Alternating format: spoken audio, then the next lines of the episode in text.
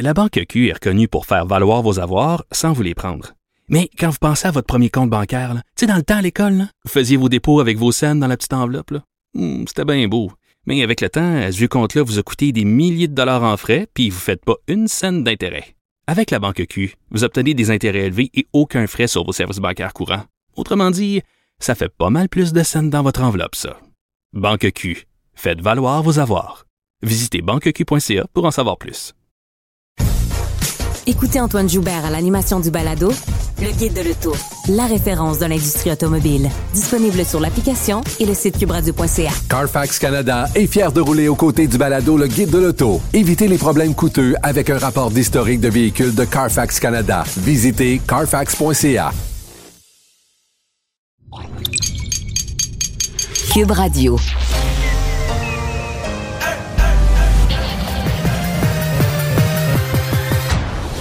Mario Dumont. Organiser, préparer, informer. Les vrais enjeux, les vraies questions. Mario Dumont. Les affaires publiques n'ont plus de secret pour lui. Cube, Cube Radio. Bon lundi, bienvenue à l'émission. Bonjour tout le monde, bonne fin d'après-midi. Euh, on a une émission bien chargée à vous euh, présenter. Euh, ça va aller du français au cégep jusqu'à euh, cette, euh, ce conflit de travail qui paralyse les trains.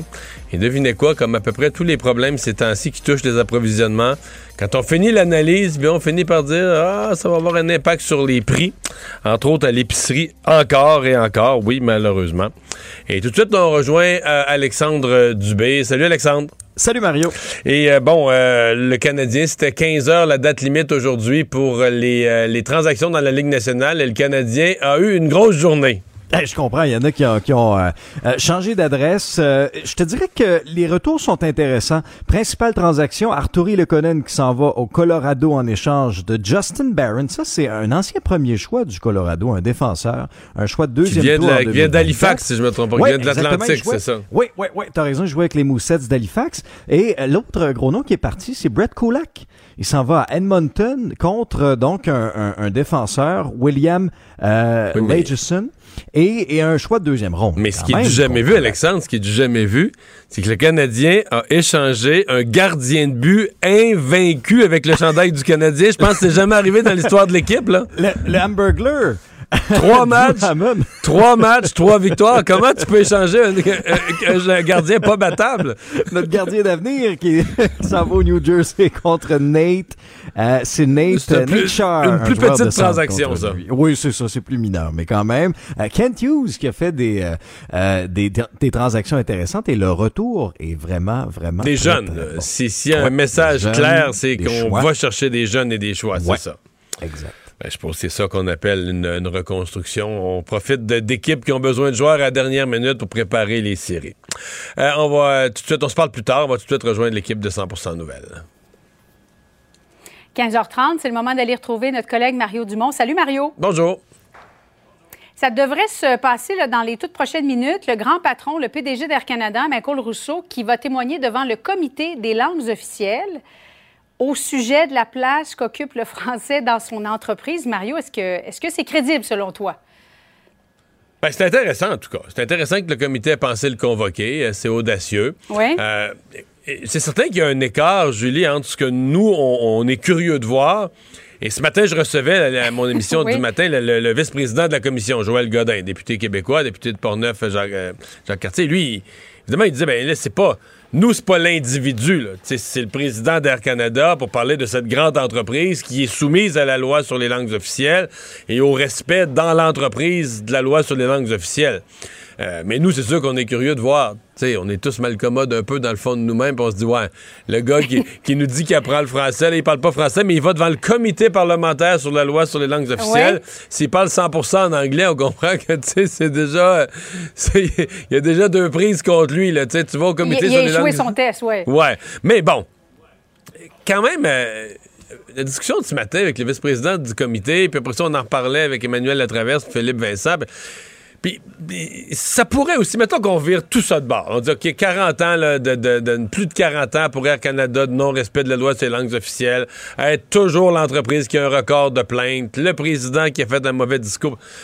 Bah, ça pourrait être l'occasion d'un virage, de dire, tu sais, à un moment donné, tu te fais, tu te fais tellement taper ses doigts, là, tu comprends, publiquement que comme compagnie, que tu dis, bon, ben là, euh, faut qu'on vire ça de bord pour vrai, là, faut qu'on fasse ça. Je veux pas m'illusionner, mais je dis, ça pourrait être une occasion pour Air Canada de dire au comité, de, de nous surprendre, de dire au comité parlementaire, ben voici, puis voici à l'avenir, puis voici les actions qu'on entreprend, puis d'entreprendre un véritable virage qu'ils n'ont jamais fait. Dans le passé, ils ont toujours dit oui, oui, oui, puis ils ont toujours fait le, le minimum vital pour pas se faire euh, pas se faire trop taper ses doigts. Mais est-ce qu'ils pourraient prendre un virage, en tout cas? C'est peut-être le temps. Mais, mais est-ce est-ce qu'il pourrait venir dire que oui, le français, le bilinguisme, c'est donc important chez Air Canada? C'est là où je me demandais ben, euh, jusqu'à quel point euh, de vérifier son français, peut-être, c'est une chose. Là, par curiosité, on est curieux de, savoir si euh, ces cours ont, porté leurs fruits. Mais la place du français au sein d'Air Canada, il y, a tellement de plaintes chaque année. Ben, c'est ça. Il y a ce qu'ils peuvent. si nous dit en termes généraux, on trouve ça important le français, on va être sceptique.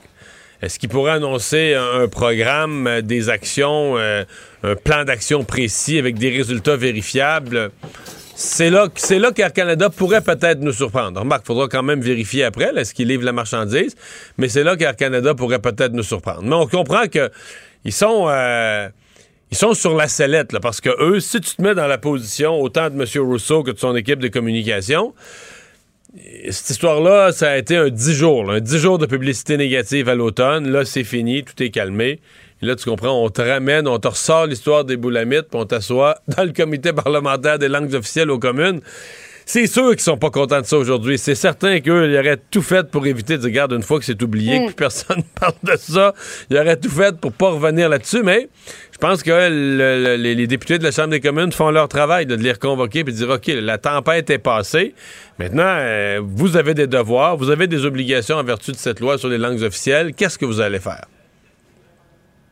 Alors, ça devrait débuter dans les prochaines minutes. On ira euh, dès que ça commence. Mario, l'Ukraine, ça va faire un mois que, le conflit a commencé ce jeudi.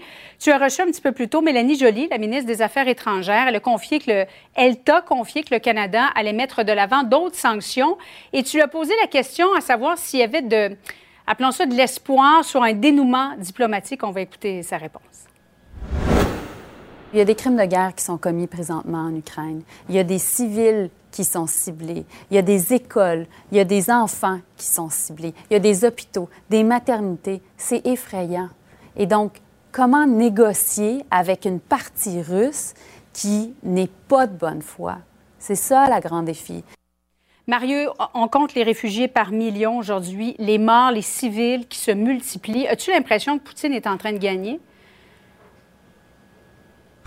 Euh, non, parce qu'en même temps, il avance pas sur le terrain. Il est en train de raser un pays, détruire un pays. Est-ce que c'est une façon de gagner? il y a eu un premier bombardement aujourd'hui. Oui, mais là, depuis une semaine, à chaque jour, quasiment, il y a une nouvelle cible, une nouvelle ville. Dans le cas d'Odessa, mm. on pensait que les gens étaient tous prêts, les barricades étaient installées, les gens étaient complètement prêts pour l'arrivée des Russes. Il y a déjà une bonne dizaine de jours, c'est pas deux semaines. Puis les attaques commençaient pas. Pas qu'il y avait hâte, là, mais ils s'étaient préparés. Mais euh, donc la Russie continue les bombardements et tant que tant qu'ils sont maîtres de l'espace aérien, tant que, la, tant que l'Ukraine n'a pas de réplique au niveau de l'espace aérien, bombarder, c'est relativement facile. Bon, parfois, il y a un missile au sol qui va atteindre un hélicoptère ou un avion. Il y en a quelques-uns qui ont été abattus. Mais bombarder, c'est relativement facile. Maintenant, pour ce qui est de la prise de contrôle du pays, au rythme actuel, les Russes en auraient pour des mois, voire des années, euh, pour prendre le contrôle de l'Ukraine. Et je pense pas qu'ils peuvent. Je pense pas que Poutine a les moyens financiers et techniques pour soutenir une guerre aussi longue. Donc lui aussi pourrait avoir un certain moment l'intérêt de régler, surtout si la Chine l'encourage à le faire. Mais c'est ça qui est pas clair. La Chine, est-ce qu'elle a un rôle. Euh, elle appuie pas la Russie, elle fournit pas de renfort militaire, mais est-ce qu'elle met vraiment de la pression sur la Russie pour achever ça au plus vite, mettre fin à la guerre au plus vite? Ou est-ce que la Chine laisse aller un peu en disant, regarde, ça rend les Américains nerveux, puis ça donne du trouble aux Américains, puis c'est pas, pas mauvais, là, temporairement, nonobstant les vies humaines perdues en Ukraine, mais que la Chine laisse aller ça parce que c'est un encombrement dans le chemin des Américains, euh, et que ça, d'une certaine façon, ça fait un petit peu l'affaire de la Chine. C'est ça qu'on C'est ça qu'on sait pas. C'est ça, dans la position de la Chine, ils sont pas pour la guerre, OK, mais euh, jusqu'à quel point ils sont prêts à être proactifs pour la faire finir plus vite, ça, c'est pas clair. Hier, le Canadien euh, Pacifique a mis ses employés en la Bon, les, deux parties n'arrivent pas à s'entendre sur des questions de salaire, régime de retraite. Mario, euh, jusqu'à quel point ça peut avoir une incidence, encore une fois, après la pandémie, la guerre, sur, la chaîne de, production de plusieurs usines à travers le pays, sur ce qui devrait normalement passer par le Canadien Pacifique? Ben, moi, dans ce qui me concerne, ça a trois impacts. D'abord, ça va avoir un impact, là, ça dure surtout, ça va avoir un impact, encore une fois, une, une xème, euh, problème qui va avoir un impact carrément sur les prix. Les prix de nos approvisionnements, les prix de nos marchandises, les prix de ce qu'on paye, à ce qu'on achète à l'épicerie. Deuxièmement, il y a mm-hmm. potentiellement un impact économique sur les entreprises. Les entreprises manufacturières, pour plusieurs, leurs produits finis ou leurs matières premières, soit leurs produits finis partent en train ou leurs matières premières arrivent par train. Euh, on dit que dans certains cas, ils vont remplacer ça par le camion. C'est beaucoup plus dispendieux comme coût de transport. Donc, il y a un impact sur la productivité de nos entreprises. Et troisièmement, c'est peut-être celui que plusieurs vont négliger ou oublier. Il finit par avoir un impact sur la, je dirais, la réputation du Canada, l'image du Canada comme lieu pour investir. Parce que là, sur deux ans, les voies ferrées ont été bloquées par des manifestants autochtones. Euh, le pont ambassadeur a été bloqué par des manifestants camionneurs. Le port de Montréal a été arrêté par une grève. Là, les voies ferrées sont arrêtées au mm. nouveau encore par le CP pour une grève. L'Américain qui regarde ça, il dit Voyons, au Canada, il n'y a jamais moyen que, les, marchandises puissent circuler librement. ça fait plusieurs événements dans un quand même un assez court laps de temps de, deux ans. Puis à chaque fois, quand même des délais assez longs. Ça a duré dans certains cas entre plusieurs jours et quelques semaines. Euh, donc, euh, moi, je trouve que tu as l'impact sur les prix pour les consommateurs, sur les approvisionnements, tu as l'impact sur l'économie, puis tu as l'impact sur la réputation du Canada. Tu te dis, mettons que tu je sais pas, un Américain veut investir, oh, j'investirais-tu au Canada? Tu dis, mais voyons, j'ai même moyen de transporter nos marchandises euh, convenablement. Ouais. Ben, donc, loi spéciale, ce serait pour quand, selon toi? Ben, pour l'instant, la seule, la seule, indication qu'on a, c'est que le ministre fédéral du Travail dit il n'y en a pas question pour le moment, on laisse les partis négocier. C'est généralement, c'est toujours ça, en fait. La première, un ministre du Travail va rarement aller aux mesures extrêmes le jour 1 du conflit. On va toujours laisser une place à la négociation.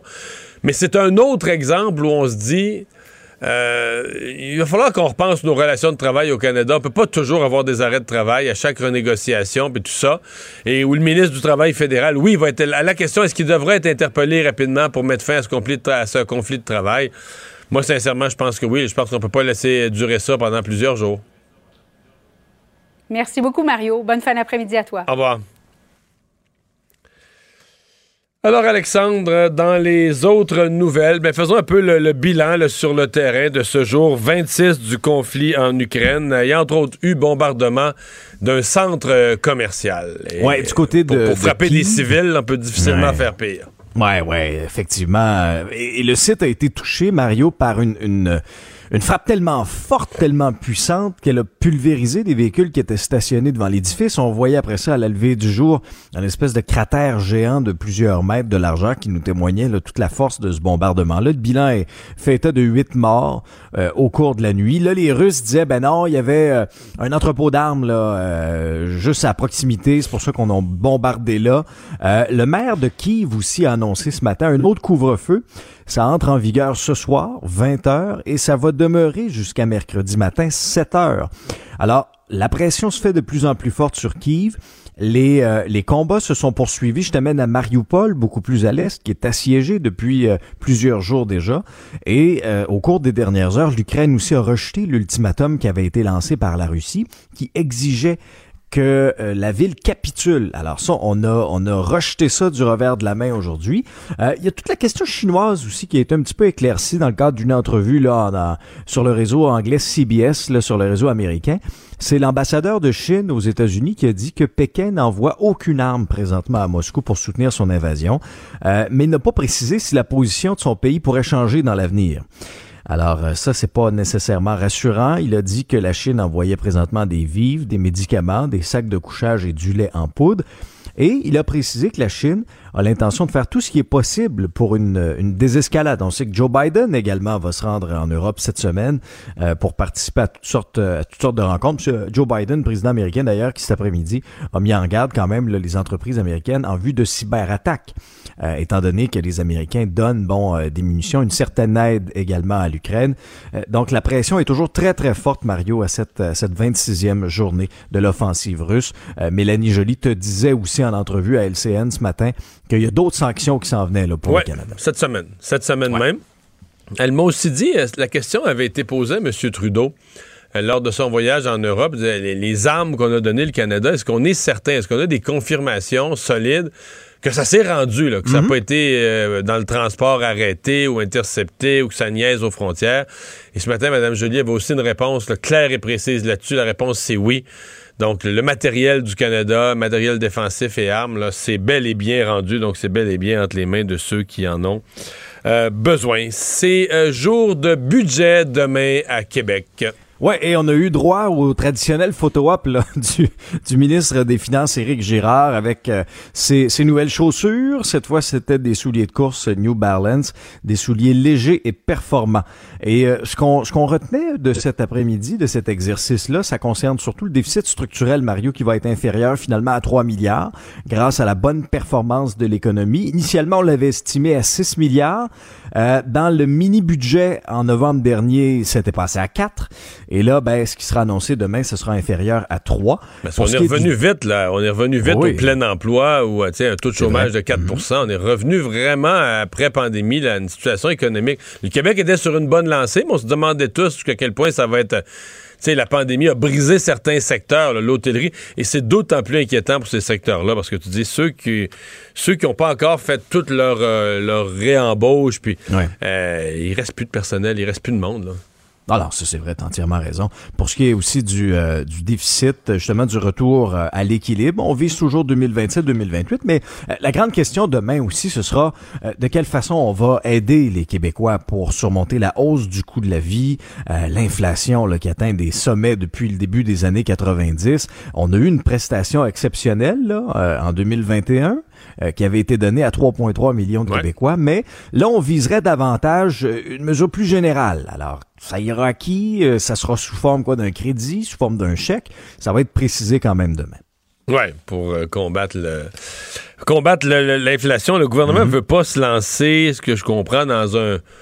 Mais d'abord, soit, soit des, des, retraits de taxes ou des, des choses qui ont un caractère permanent. Là. Parce qu'ils se disent l'inflation, là, il y en a, mais il n'y en aura peut-être pas l'année prochaine. Il y en a, ça, ça apparaît un phénomène temporaire. Là. Exact. Donc, on se dit, envoyer un chèque aux gens, mais ça, tu le fais une fois, tu le fais deux fois, tu le fais sur une base temporaire. Mais c'est pas quelque chose où tu t'engages, où tu te, tu te, commets là, euh, d'une façon qui a une, qui a une permanence. Euh, le, ben, veille de budget, mais néanmoins, il y a déjà de l'argent disponible parce que le ministre des Transports, lui, semble en avoir. oui, quand même. Puis 7 euh, milliards, euh, Mario, sur deux ans pour entretenir, pour améliorer les infrastructures routières, ferroviaires, maritimes, aéroportuaires. Je te dirais que la, la grosse part du gâteau, ce sera la région de Montréal qui va la recevoir, un peu plus d'un milliard, qui va servir entre autres à la reconstruction du pont d'étagement de l'autoroute 520, euh, à celle du pont d'étagement aussi du boulevard des Galeries d'Anjou. Et dans les autres projets qui vont pouvoir participer, euh, qui vont pouvoir en profiter là, de ces de ces 6,7 milliards, il y a l'élargissement de l'autoroute Jean Lesage à Lévis. Euh, on va prévoir aussi bon l'implantation de ce fameux tunnel Québec-Lévis avec des travaux préparatoires. Ça va avoir lieu en 2022, 2023. Alors, ce sont les grosses parts du gâteau de cette enveloppe qui a été qualifiée là, de, de montant record par l'équipe du ministre des Transports, François Bonnardel. Et euh, ben, une figure connue à l'Assemblée nationale qui ne sera pas candidate à la prochaine élection. Ça va être annoncé là, en toute fin d'après-midi dans sa circonscription du nord de Montréal. Mm, oui, la députée libérale Christine Saint-Pierre, euh, députée d'Acadie, qui va en faire l'annonce en compagnie de Dominique Anglade. Elle avait été élue pour la première fois, c'était en 2007. Ancienne journaliste hein, qui a occupé les fonctions de ministre de la Culture et des Communications dans le gouvernement Charest, ministre des Relations internationales, de la francophonie sous Philippe Couillard. C'est quand même, Mario, euh, un autre gros nom là, qui sera pas là euh, chez les libéraux l'automne prochain. Mais c'est pas, euh, c'est pas quelque chose qui est quand même mettons pour Dominique Anglade, c'est pas comme si elle perdait des gens qu'elle s'est battue pour garder. Là. Madame Anglade veut renouveler le parti. Et je veux dire sincèrement, tous ceux qui ont un certain âge, qui étaient là avec Jean Charest, qui ont plus que 10 ans de fête, euh, toutes les indications que j'ai, moi, c'est que Madame Anglade, au fond d'elle-même, euh, c'est bye-bye. On repart. Euh, on veut donner une nouvelle image au parti. On veut pas repartir avec, euh, avec les, mêmes visages. Donc là, il y a déjà l'Hystério qui est parti. Il y a déjà Guinta Barrette qui est parti là maintenant. Euh, Christine Saint-Pierre, je veux dire, mais pas d'argent sur la réélection non plus de Pierre Arcan. Oui, non. mais pas d'argent là-dessus. Après l'épisode, après l'épisode aussi de son exclusion. Bon, on reste. Ça veut pas dire que tout le monde va partir. Il en reste comme Hélène David, Kathleen Veil, quelques-unes qui étaient là et qui pourraient revenir. Mais disons qu'il y a un assez fort mouvement là, pour dire on veut. Et bon, quand je dis ça, il faut, que je donne mon argument au complet, Alexandre, c'est que c'est aussi des comptes sûrs pour les libéraux qu'on donne à quelqu'un d'autre. Donc, si tu veux amener. Euh, étant donné que les libéraux ont peu d'espoir, je dis pas pas d'espoir, mais à cette étape-ci, avec les sondages qu'ils ont, peu d'espoir d'aller faire des gains dans le Québec francophone. Ben, même si tu veux faire l'exemple Christine Saint-Pierre dans le comté de l'Acadie, un comté libéral vraiment là, sûr, sûr, sûr. Mais elle, c'est une francophone, donc tu peux mettre des francophones pour parler aux francophones, mais en les faisant élire dans des comtés non francophones. C'est aussi ça la stratégie. Donc, si tu veux rebâtir le Parti libéral chez les francophones, ben il faut que tu trouves des circonscriptions euh, pour les faire élire. Et il y en aura quelques-unes. Ben, c'est ça. En raison de ces départs-là. Si Pierre Arcan repart dans Outremont, Mont-Royal, Mont-Royal, Outremont, d'après moi, ça devrait être correct pour le Parti libéral aussi. Donc, il y a quelques comtés comme ça euh, sur lesquels ils peuvent euh, s'appuyer.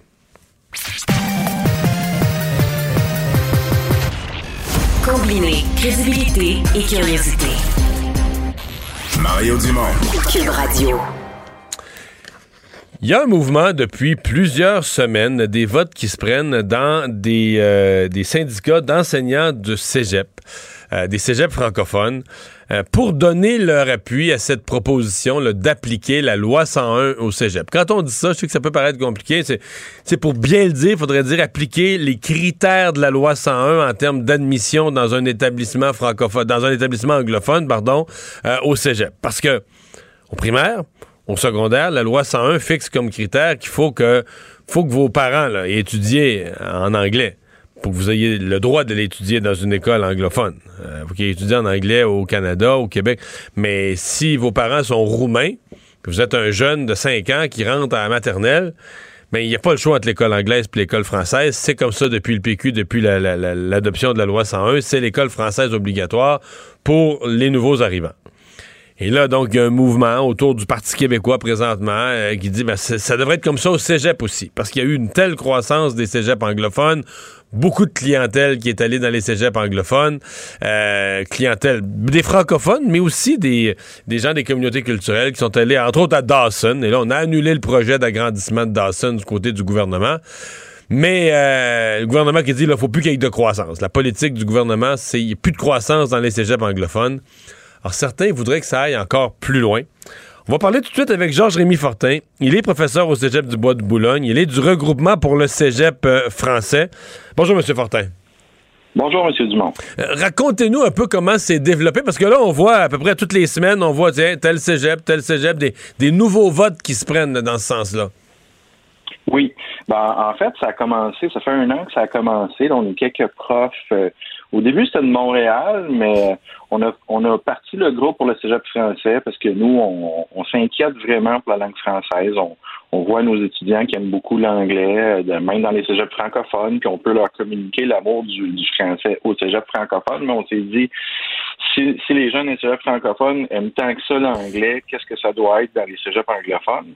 Et puis, en fait, l'année passée, c'est l'apocatière qui a, qui a lancé le, bal, si on veut. Là, au mois d'avril 2021, l'apocatière s'est prononcée pour la loi 101, c'est-à-dire les en assemblée syndicale.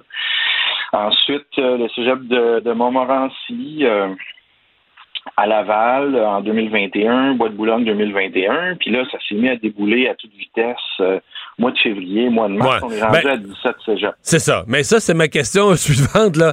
Ça n'a pas déboulé un peu tard, parce que le ministre euh, Simon Jolin Barrette, le gouvernement, en fait, c'est le gouvernement qui est euh, qui a pris cette décision-là a, fait son idée qu'il n'appliquerait pas, donc il ne le ferait pas ce que vous demandez, qu'il n'appliquerait pas les critères de la loi 101 au cégep euh, au niveau collégial. Ça s'est décidé là, le genre en janvier, fin janvier, début février. Puis là, ben tous les euh, tous les cégeps, ça a déboulé, mais c'est pas pas un petit peu tard, c'est pas arrivé comme en retard, comme un, lanceur ou un frappeur au baseball qui soigne une fois que la balle est passée? Oui, ben écoutez, nous, on, est des profs de cégep notre travail, c'est pas de militer, on n'est pas on n'est pas politique. Ouais, faites pas de la politique à temps plein, là. Non, non, on s'organise comme on peut, là, mais on est des passionnés de la langue française. Et puis, est-ce qu'il est trop tard? Moi, je pense pas, là, comme a dit une représentante syndicale, représentante syndicale du, Cégep de Sainte-Foy, euh, nous, ça fait juste redoubler notre détermination. Et en tout cas, moi, personnellement, je vais jamais arrêter de, de promouvoir la langue française, de militer pour la langue française. Et là, on se dit, euh, c'est un mouvement quand même qui prend un caractère de plus en plus démocratique. Là, 17 cégeps, c'est pas rien. Puis on, actuellement, on est en discussion avec des, des cégeps des, quatre coins euh, du Québec. Puis il y en a d'autres qui sont intéressés à le faire. Parce qu'il faut, dire au début, il n'y a pas si longtemps, c'est un peu comme un tabou, la loi 101, je pense, chez plusieurs personnes. Puis là, ben, les gens, ils se déjeunent. OK. Euh, je veux vous entendre, là, non pas sur la forme, les votes, tout ça, mais parlons pendant un instant du fond, c'est-à-dire la solution du gouvernement de, de, stopper la croissance des cégeps anglophones, c'est l'approche qu'a retenu le gouvernement. D'ailleurs, ils ont annulé le projet d'agrandissement Dawson, versus la, la, coche plus loin où vous dites qu'il faut aller, il faut dire carrément non, non. Les jeunes, les cégeps anglophones là, vont être strictement réservés pour ceux euh, qui, ont, qui, sont admissibles à l'école anglaise au primaire et au secondaire. La, norme au Québec pour tous les autres, enfants francophones, enfants issus de l'immigration, c'est d'aller au cégep en français. Ben, pourquoi se passer ce que fait le gouvernement? Ben, parlez-moi de, sur le fond. Pourquoi vous proposez ça? Ben nous, on pense que la loi 96 actuellement, c'est une recette pour prolonger les chicanes indéfiniment. C'est une recette pour créer un système à deux vitesses parce que quand on regarde les chiffres un peu dans les collèges anglophones, c'est les, les étudiants francophones et allophones avec les plus hautes cotères qui vont là. Et c'est des gens aussi en moyenne plus aisés. Fait que là, on, trouve que la loi 96... Mais c'est terrible. C'est comme, du, si je, disais ça dans mes mots, c'est comme du haut de gamme d'aller étudier en anglais. Ben, c'est comme ça. Certains parlent d'une élitisation. C'est comme si les cégeps en français, c'était moins bon. Puis moi, je, dis ça, là, puis honnêtement, ça me fait de la peine parce que je pense qu'ils sont très bons, nos, nos cégeps français.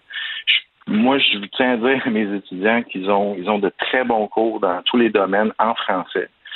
Ça fait que là, qui est, tu sais, sauf que mettez-vous à la place des jeunes, eux autres, qui ont l'impression que les cégeps en anglais sont maintenant réservés à une sorte d'élite, puis que ça donne une très mauvaise image des cégeps francophones. Ouais. Euh, est-ce que vous, euh, comment je dirais ça, est-ce que vous, vous comprenez, vous acceptez, euh, là j'enlève tout ce qui vient de l'immigration. Je parle des francophones, francophones nés au Québec, il y en a quand même beaucoup qui disent, ben, qu'ils veulent envoyer leur cégep, soit les parents ou les jeunes eux-mêmes veulent y aller, parce que le cégep anglophone permet de devenir vraiment bilingue, ce qui est utile dans le marché du travail, parce qu'on n'apprend pas bien l'anglais. Les cours d'anglais sont pas bons au primaire ou au secondaire. Donc, en allant faire son cégep entièrement dans une immersion en anglais, on en sort bien bilingue. Et donc, je dis ça parce que ces parents-là sont vraiment contre la, la réforme en disant, la réforme que vous proposez, en disant, ben nous, nous, les francophones, on perdrait le droit euh, de, de, de donner à nos jeunes une immersion en anglais au niveau collégial. Ben, écoutez, nos, jeunes sont de, ont jamais été autant bilingues. Avec les réseaux sociaux, c'est une immersion en anglais quotidienne que nos jeunes vivent. Moi, j'entends les jeunes parler en anglais d'un corridor de, de, mon, de mon cégep, puis ils parlent en français aussi, mais ils aiment beaucoup l'anglais, puis ils sont bons en anglais. Je, tiens à rassurer ceux qui ont peur pour l'anglais. L'anglais va très, très bien au Québec. Puis on, voit que, en tout cas pour ceux qui continuent à l'université, les jeunes francophones au Québec sont fortement bilingue. Je suis pas très bon dans les chiffres, mais c'est dans les plus que 80% qui maîtrisent bien l'anglais. Fait que ça, je pense que c'est une peur qu'il faut arrêter d'avoir. Hmm. La... Vous n'êtes pas inquiet pour l'anglais au Québec? Parce que la, présidente, Mme Jennings, la présidente du Québec Community Network euh, Group, des, groupes là, euh, qui représentent les anglophones au Québec, disait dans le Devoir samedi, dans une grande entrevue, que le gouvernement Legault était en train de prendre les mesures pour éradiquer l'anglais du Québec. Vous Vous partagez, pas son, partagez pas son pessimisme pour l'anglais au Québec? Je ne sais pas quelle nouvelle elle lit. Moi, j'aimerais ça lui parler personnellement pour la rassurer.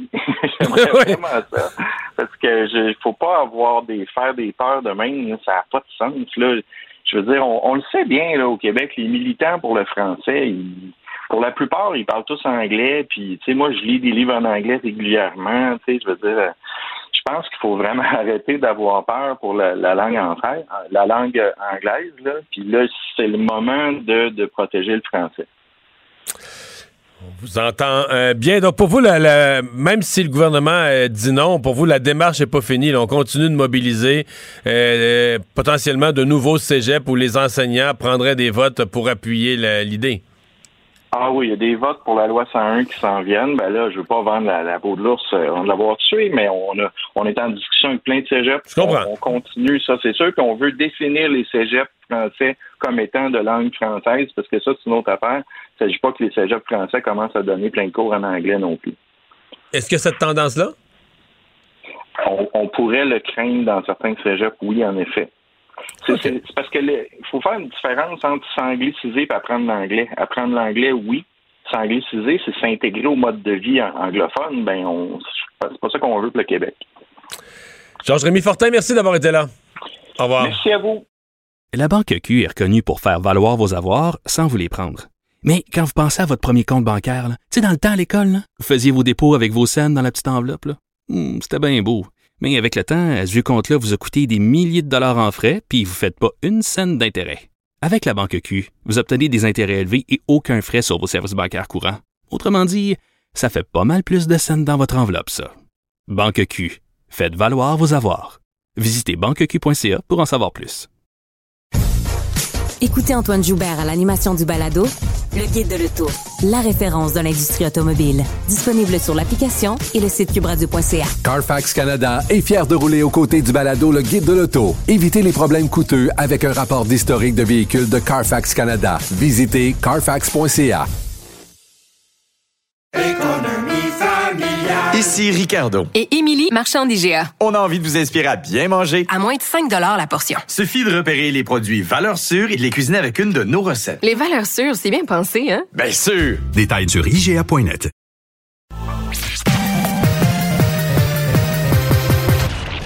Combiner crédibilité et curiosité. Mario Dumont. Cube Radio. Le conflit Russie-Ukraine avec Guillaume Lavoie. Bonjour Guillaume. Bonjour Mario. Étant donné qu'une des principales actions du, Canada et des autres euh, pays alliés contre la Russie, ce sont les sanctions économiques, tu t'es penché là-dessus, l'historique, euh, depuis quand on fait ça? Ça remonte à pas mal loin, là. Je trouvais ça intéressant parce que là, c'est vu comme étant euh, l'arme la plus puissante, la chose qu'on fait le plus. Mais effectivement, c'est pas exactement récent. ça remonte à la Grèce antique, là, à peu près 400-500 ans avant Jésus-Christ où Périclès, pour se battre contre une ville rivale, une cité-État rivale d'Athènes, avait dit, bon, ben, vos commerçants ont plus accès au marché athénien. Et ça a été à peu près toujours comme ça jusqu'à la Première Guerre mondiale. Puis à la limite, la Deuxième Guerre mondiale, il y avait le blocus ou empêcher des nations belligérantes d'avoir accès à des ressources importantes.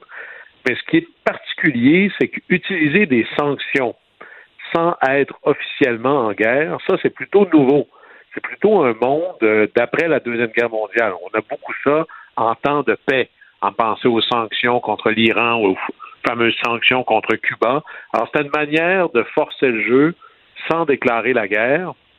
Et ça prend des, des, conditions gagnantes pour que ça marche, ça. D'abord, si l'autre nation n'est pas intégrée dans l'économie mondiale, ben, ça ne change pas grand-chose. Hein. Si vous êtes une nation qui produit tout ce qu'elle consomme, que vous ayez plus la capacité de commercer avec les autres, ça vous dérange pas. Il y en a plus bien ben dans le monde de 2022, là, quand même.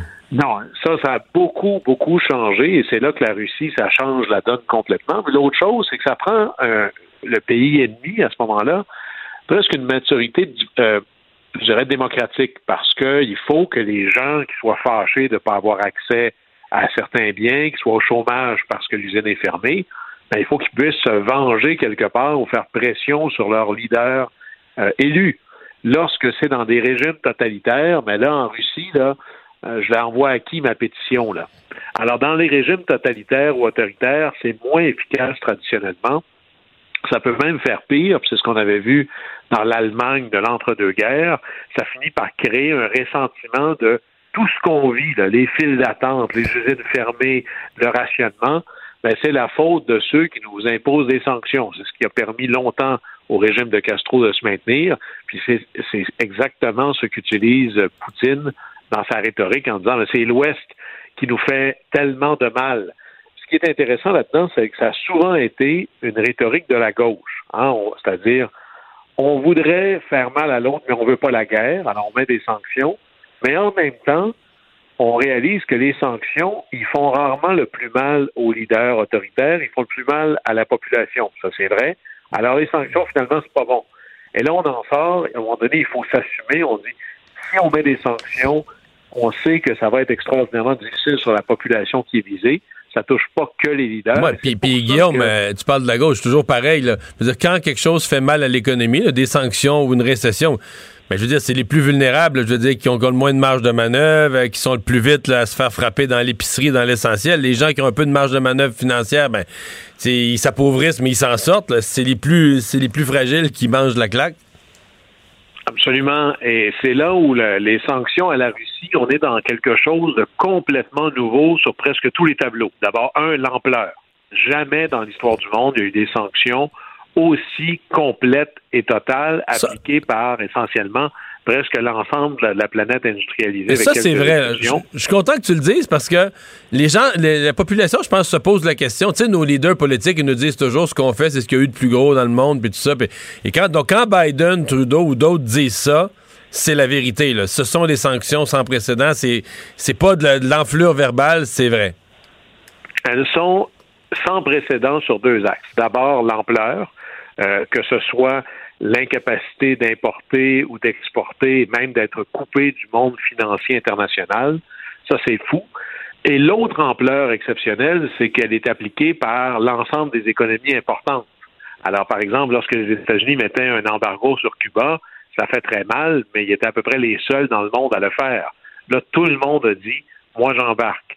Alors, c'est incroyable. Et là, on le fait sur une puissance majeure. Traditionnellement, les sanctions ont toujours été d'un très gros pays ou de quelques gros pays à un petit pays, l'Iran, Cuba et d'autres, la Corée du Nord par exemple. Là, c'est à une économie, même si elle est très petite par rapport à nous, qui est quand même importante, 145 millions d'habitants, un continent, une puissance militaire majeure. Alors, il n'y a que des nouveaux là-dedans. Et là, ce qu'on voit aussi, c'est qu'il y a deux types de sanctions. Il y a des sanctions pour punir la Russie, ou à tout le moins M. Poutine, parce que je vous disais qu'on essaie de pas trop viser la population générale.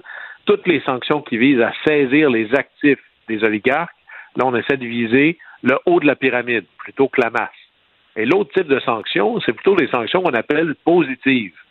C'est bon. Au lieu, je pourrais essayer de punir la Russie, mais je peux aussi essayer de renforcer l'ennemi de la Russie ou l'adversaire de la Russie. Et là, c'est tout le programme de soutien militaire, logistique, financier qui est apporté euh, au président Zelensky. Alors, ça va être intéressant de voir comment est-ce que tout ça va se détricoter. Il faut aussi être absolument conscient que dans nos, dans nos sanctions, il faut envoyer un message.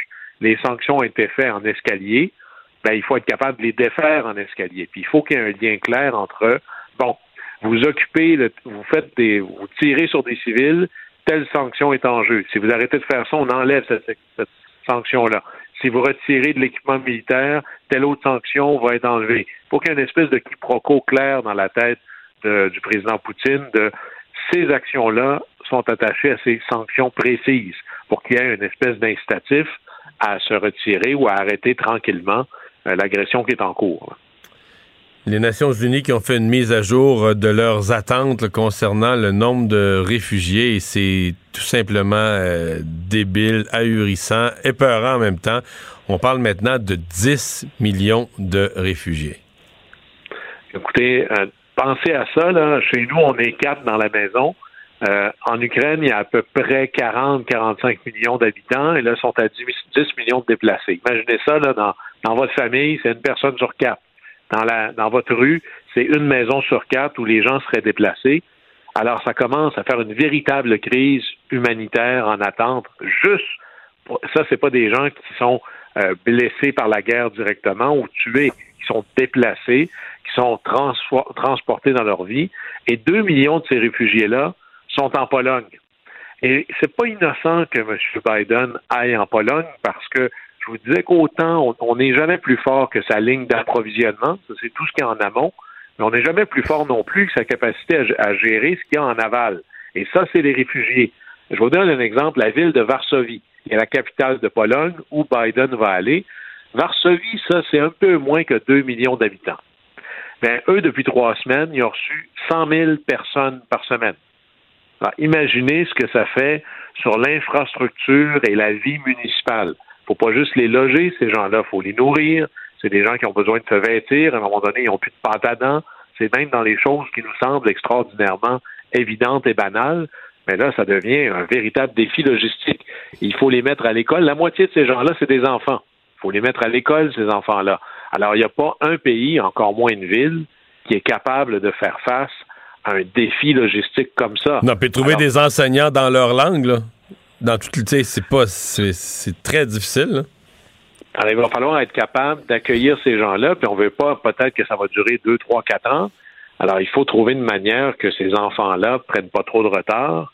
Alors, moi, je m'attendrais à ce que le fait que M. Biden ait choisi d'aller en Pologne, c'est pas pour c'est pas seulement pour dire on va vous allez avoir des missiles tant qu'il va en falloir.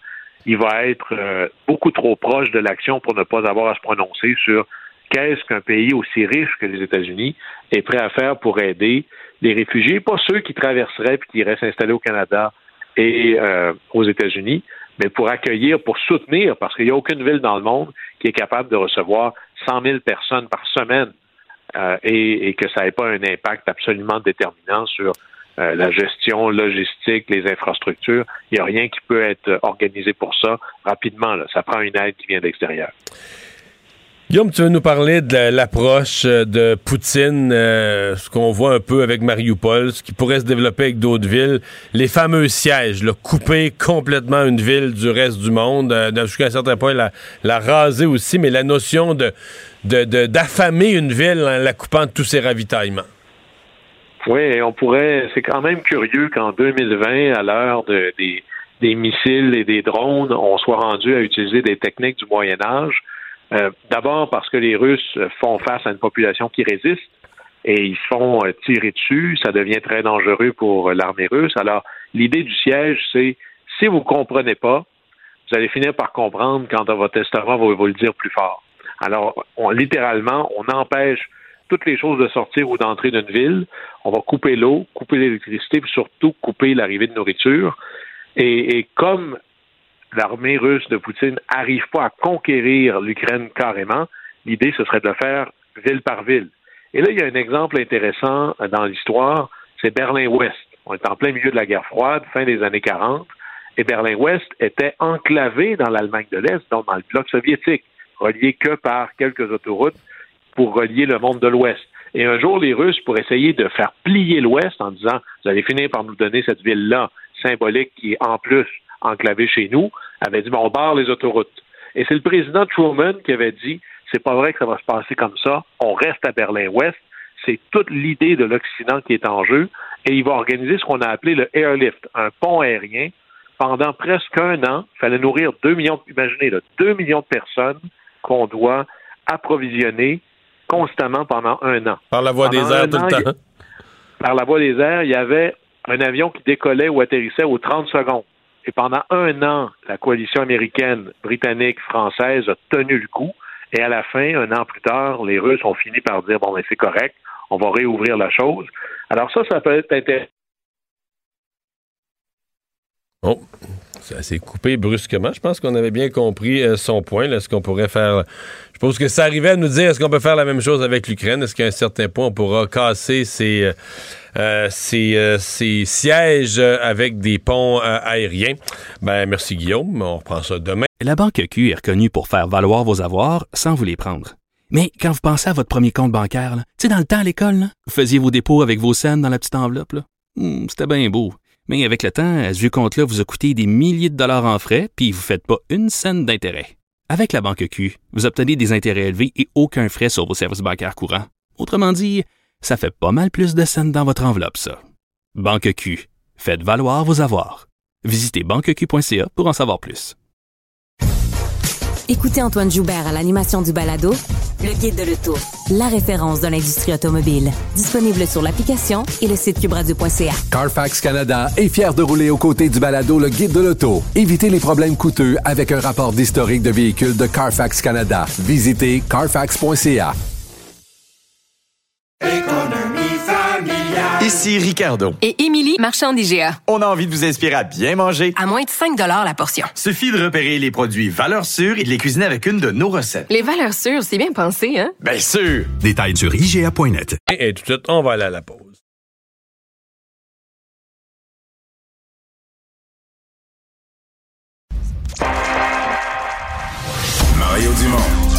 Analyse l'actualité et sépare les faits des rumeurs. Il n'a qu'une seule parole, celle que vous entendez. Cube Radio. Alors, euh, c'est un conflit de travail. Il y avait mandat de grève, mais finalement, c'est pas une grève, mais bien un lockout. C'est l'employeur qui a bougé au CP. Euh, donc, les trains du CP qui sont arrêtés depuis la nuit passée. Ça soulève, écoutez, ça soulève des questions dans le monde euh, du manufacturier, ça soulève des questions dans le monde agricole, autant pour le transport des marchandises agricoles comme même pour les semences, les grains de semences, les engrais, etc. Et euh, un des secteurs qui a été très, très rapide là, à crier au secours, à craindre les conséquences économiques, c'est le secteur minier. Euh, Pierre Graton, un président chef de la direction de l'Association minière du Canada. Bonjour, Monsieur Graton. Bonjour, M. Dumont. Parce que le, le transport par chemin de fer, c'est assez important dans votre secteur, là. Oui, très important. On, justement, on représente à peu près 50% sur des revenus du secteur ferroviaire. Alors, on est très important pour eux et ils sont très im- importants pour nous. Mais vous dites, que- vous dites, vous dites que On envoie ces par par train. dans les revenus des compagnies ferroviaires, le minier, vous êtes 50% de leurs revenus? Oui, oui, oh, justement. Oh, oh, c'est énorme. C'est énorme, oui. Et là, euh, ben évidemment, quand un moyen de transport est en arrêt de travail, en grève, peu importe, on se demande toujours les remplacements. Je voyais dans le manufacturier, les gens disent ça va nous coûter plus cher, mais on va faire le transport par camion. Euh, dans le cas du minier, est-ce que c'est pensable? C'est pensable pour certains produits, mais pas beaucoup. Et c'est un- une solution temporaire. Euh, par exemple, le, le, le, le nickel, par exemple, on pourrait utiliser des camions euh, pour une période de temps parce que c'est un produit assez compact. Mais pour, si on parle de, de, de la potasse ou du charbon, euh, c'est pas possible. C'est pas possible du tout. Donc, on fait quoi quand il n'y a pas de transport par train? On arrête. On arrête, puis on avise nos, nos clients que, là, que ce qu'ils ont acheté ne va pas arri- arriver à l'heure. Et ça, ça, va, ça va certainement euh, nuire notre réputation. Puis, euh, et si ça continue long terme, ça peut avoir des, euh, des pertes, des, des- des fermetures chez nous. En plus, parce que on peut pas continuer à, à- à miner, à opérer, s'il n'y a pas de place pour nos produits. Je sais Il que- faut que ouais. ça bouge. Je sais, je sais que ça, ça vient d'arriver, vous n'avez pas eu beaucoup de temps, mais est-ce que vous avez déjà eu, eu assez de temps pour faire un, un estimé, une évaluation des coûts, des pertes économiques en combien en millions, combien ça se calcule? Ben, j'ai, ça, ça se calcule, calcule dans les millions de dollars. Ça dépend de chaque compagnie. Mais oui, à chaque, chaque jour, ça coûte, ça coûte beaucoup. Beaucoup, beaucoup. Et, euh, et, c'est pour nous, euh, le secteur ferroviaire, c'est essentiel. Et le fait qu'on a eu des, euh, des dans les cinq dernières années, euh, d'autres grèves, et on a eu des, des, des, des, protesta- des manifestations, des blocages. On a eu aussi un- une grève à la porte du- de Montréal qui nous a affecté aussi.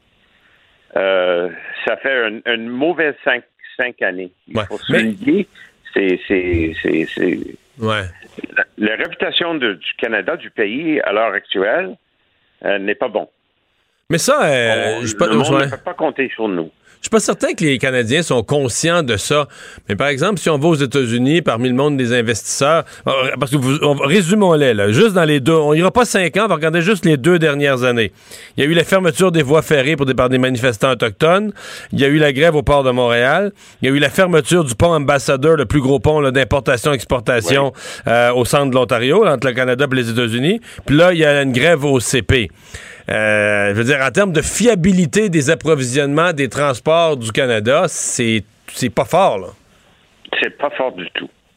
Et on, fait ça en même temps que le gouvernement fédéral veut euh, attirer euh, les investissements dans notre secteur, dans le secteur minier, pour supporter la production du nickel et du cobalt et tous les métaux nécessaires pour la transformation énergétique. Euh, pour, pour les voitu- voitures électriques et tout ça. Mais qui va venir euh, investir au Canada si on ne peut pas garantir le, le transport de nos produits?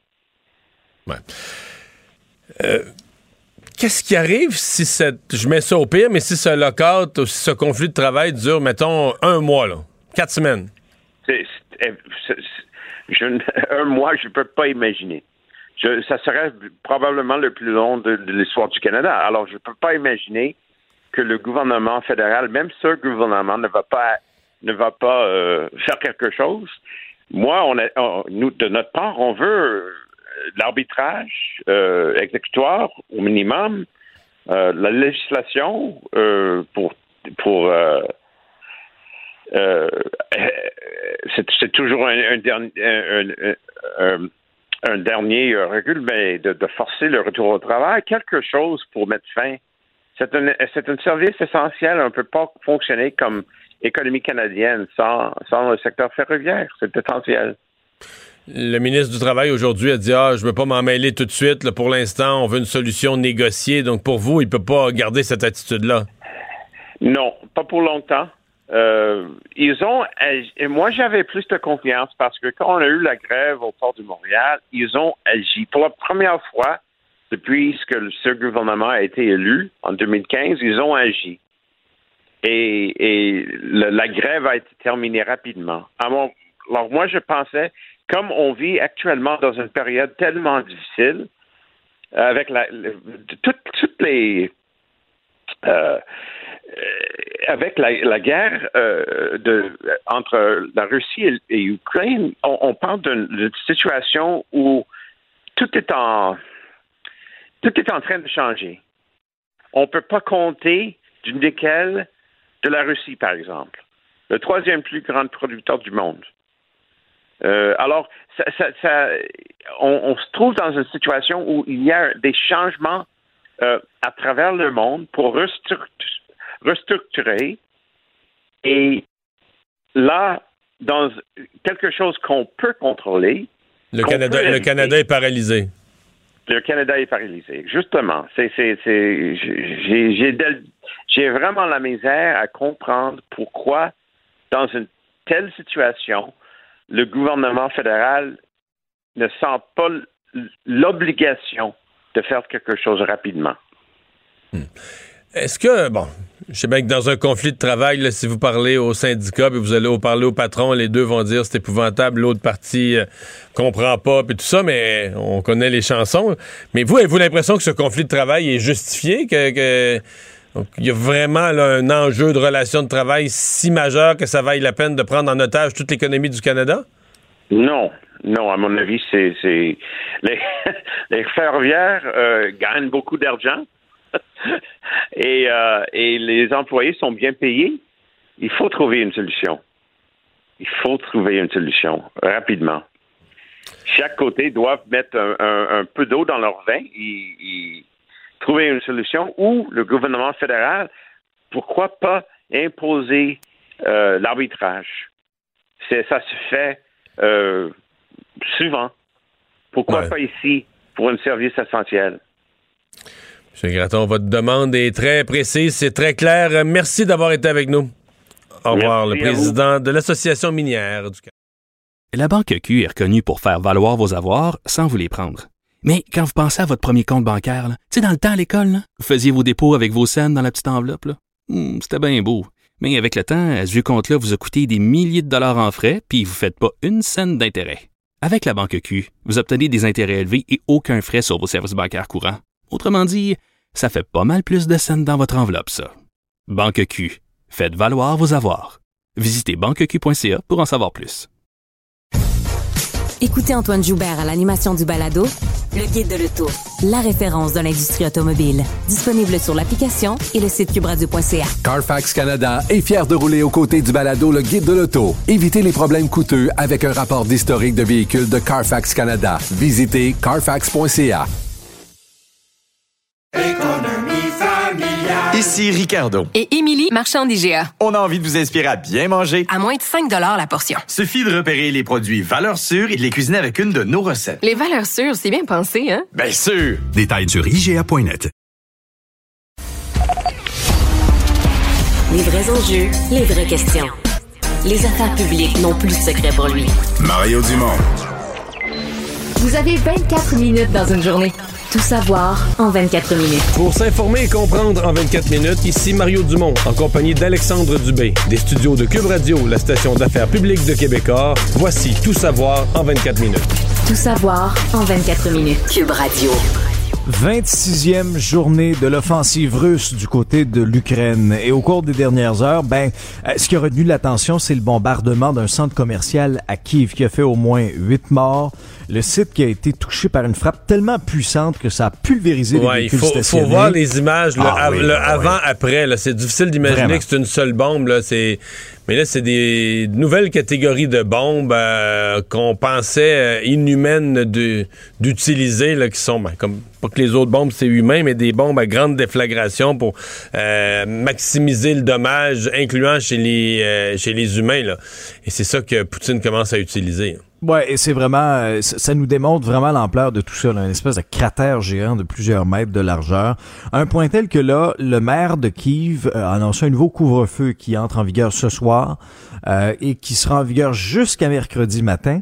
Et pendant qu'on continue de bombarder Kiev du côté des Russes, ben, les combats se poursuivent aussi sans relâche à l'est, euh, dans l'est du pays, Mariupol. Euh, L'Ukraine a rejeté par contre l'ultimatum lancé par la Russie qui demandait la capitulation de la ville qui était assiégée.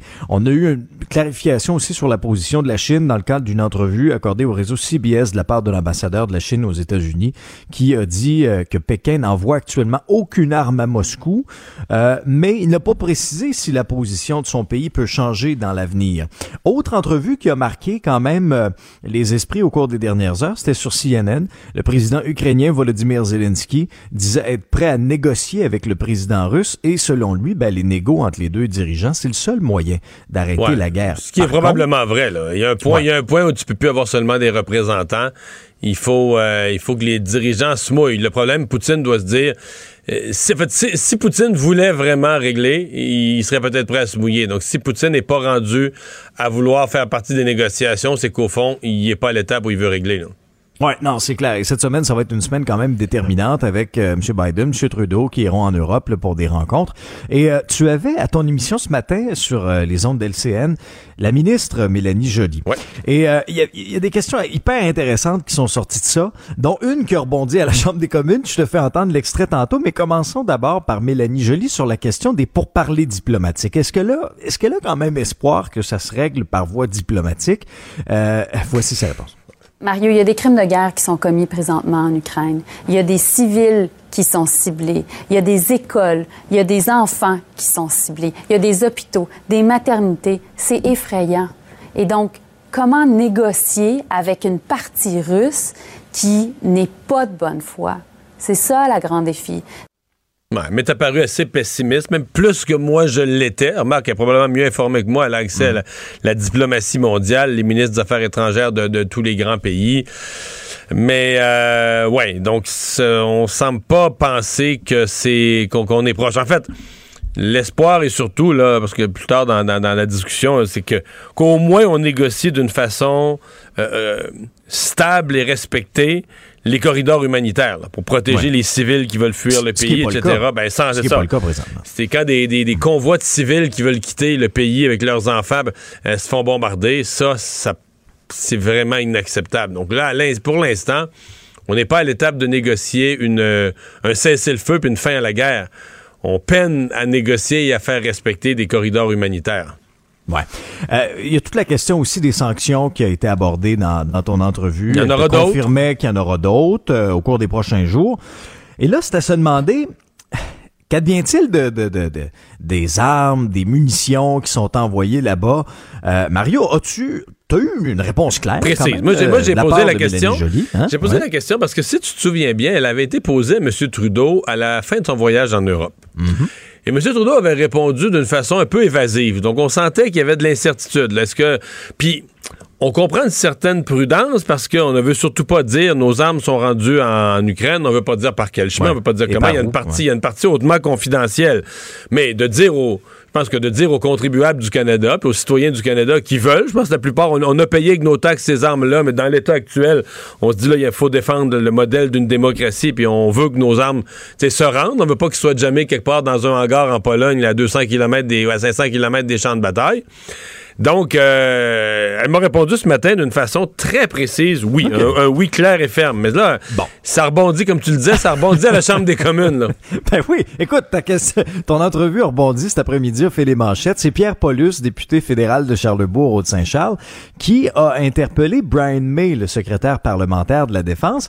Euh, il voulait avoir une réponse claire, aussi claire que celle de la ministre à ton, à ton émission ce matin. Je te fais entendre l'extrait. Bon, il y a euh, bien sûr une traduction. Le Brian May a pas changé de voix dans la dernière journée. Euh, tu vas voir que c'est un peu moins clair, Mario. Ça, Monsieur le Président, c'est pas une réponse. On veut savoir si les armes qui ont été envoyées sont rendues sur le champ de bataille. Est-ce que les soldats ukrainiens se servent de nos cartes Gustave, de nos M112, de nos grenades, comme la ministre des Affaires étrangères le dit ce matin à LCN, à l'émission de Mario Dumont. Donc, la question est simple. Est-ce que les armes sont sur le champ de bataille maintenant, oui ou non? Honorable secrétaire parlementaire de la ministre de la Défense nationale. Merci, Monsieur le Président.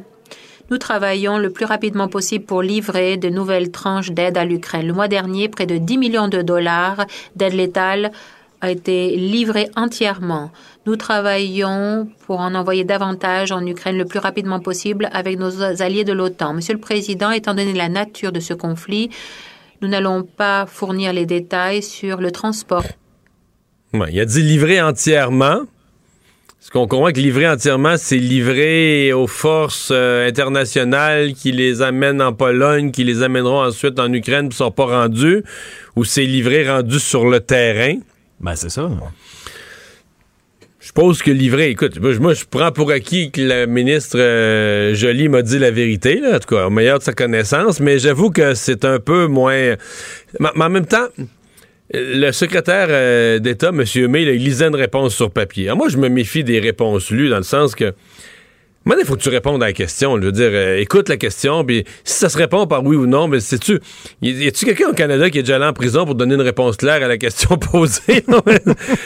Tu sais, c'est comme là, il lit, il lit la réponse qu'on lui a préparée, mais parce que la réponse, elle répond pas exactement à la question. Là. Elle parle du même sujet, là, mais c'est peut-être juste ça. Là. Je me dis, c'est peut-être juste que ils lisent tellement des réponses creuses, vides, toutes faites, que même quand il y aurait une bonne réponse à, donner, à la question, puis qui, clorait le dé- ça pourrait clore le débat, ça, ça aurait pour objet de clore le débat, ben, ils la donnent pas. Ils lisent leurs feuilles, ils lisent leurs sabre et feuilles, puis on sait pas trop comment l'interpréter. Il y a aussi le conflit de travail au Canadien Pacifique, au CP, ce lockout qui a été décrété au cours de la fin de semaine, euh, qui pourrait avoir des grosses répercussions là, sur notre portefeuille. Et, et ça arrive à un mauvais moment aussi, Mario, parce qu'il y a eu la pandémie, l'invasion russe en Ukraine, l'inflation. C'est une espèce de Tout le monde manque de parfaite. main-d'œuvre. euh, Ben oui, c'est ça, tu sais. Puis je te parlais de l'Ukraine, je regardais du, du coin de l'œil au niveau du pétrole, entre autres, là, le Brent, là. On est à 115 dollars. Ça, c'est une hausse Le de pétrole a 7 remonté. On avait dit Ouais. la semaine passée, il était redescendu à 99, 98. Puis là, depuis vendredi, aujourd'hui, il est reparti dans l'autre direction. Fait que. euh, Alors, tu sais, la pression est forte là, sur, sur, euh, sur les, euh, les contribuables, sur les, les, les, Canadiens, les Québécois. Et là, il y a des experts qui s'entendent pour dire que ce conflit de travail-là, ce lockout-là, pourrait être extrêmement néfaste, dévastateur pour des agriculteurs, pour les éleveurs canadiens. Puis si ça s'étire dans le temps, ça pourrait avoir un impact aussi sur les prix des aliments. Puis c'est déjà très, très haut. Maintenant, là, reste à voir combien de temps le fédéral va tolérer ça, Mario. Parce que si on regarde dans le passé, euh, au port de Montréal, ça n'a pas été très long. Ben, c'est la seule fois. La, hein? sous le gouvernement Trudeau, le port de Montréal, c'est l'exception où ils ont dit on peut pas, ça peut pas durer. Mm-hmm. Alors, pourrait-il avoir la même attitude dans le cas du... Euh, du CP, euh, peut-être. Là, aujourd'hui, le ministre du Travail a dit, mais tu sais, c'est la première journée, là. Ça a été déclenché cette nuit. Donc aujourd'hui, il dit, ah, mon premier choix, c'est la négociation. Il faut laisser les parties négocier pour arriver à une entente négociée. Puis ça, ben, c'est toujours ce qui est souhaitable. Évidemment que les deux parties qui signent une entente, là, en, tu comprends, en faisant chin-chin, c'est toujours la meilleure solution pour tout le monde. Tout le monde repart de bonne humeur, tout le monde a eu un bout de ce qu'il veut, puis tout le monde est, tout le monde s'en va au travail euh, avec le sourire aux lèvres.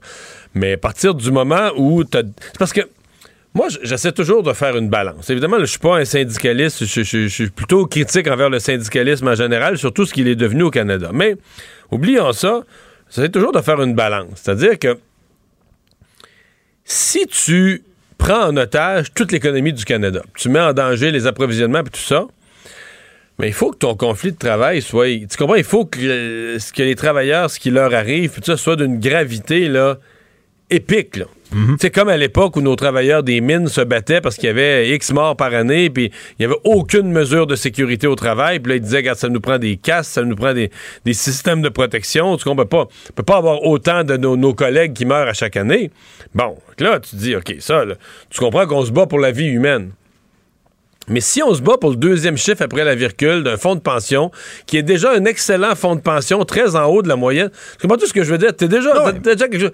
Mais là, toi, tu voudrais un petit peu plus, puis si, puis là, l'employeur, nous a demandé de faire une demi-heure de plus à, à telle heure le vendredi. Là, tu te dis, wow, wow, wow, wow. Entre ce qui est le conflit de travail, puis son impact, là, les pertes sur toute la société, l'épicerie qui monte pour les, les 38 millions de Canadiens, c'est que c'est trop débalancé. Ça n'a pas d'allure.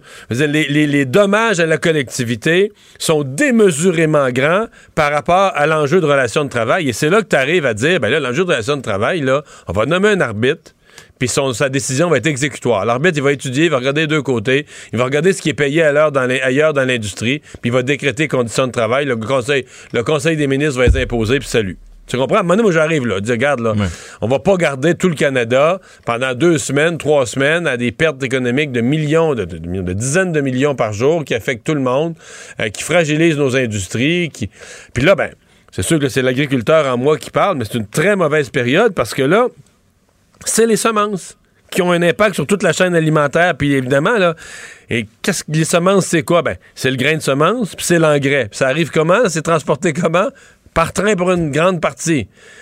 Fait que c'est une période épouvantable pour pas avoir. Déjà qu'il y a un pays, l'Ukraine, qui est en guerre, les agriculteurs pourront posséder un des greniers du monde pour produire des céréales en grande quantité, mais comme le Canada d'ailleurs, euh, qui risquent de même pas ensemencer leurs champs, eux, parce que qu'est-ce que tu veux, ils peuvent pas, ils sont pas. Euh, les hommes sont à la guerre.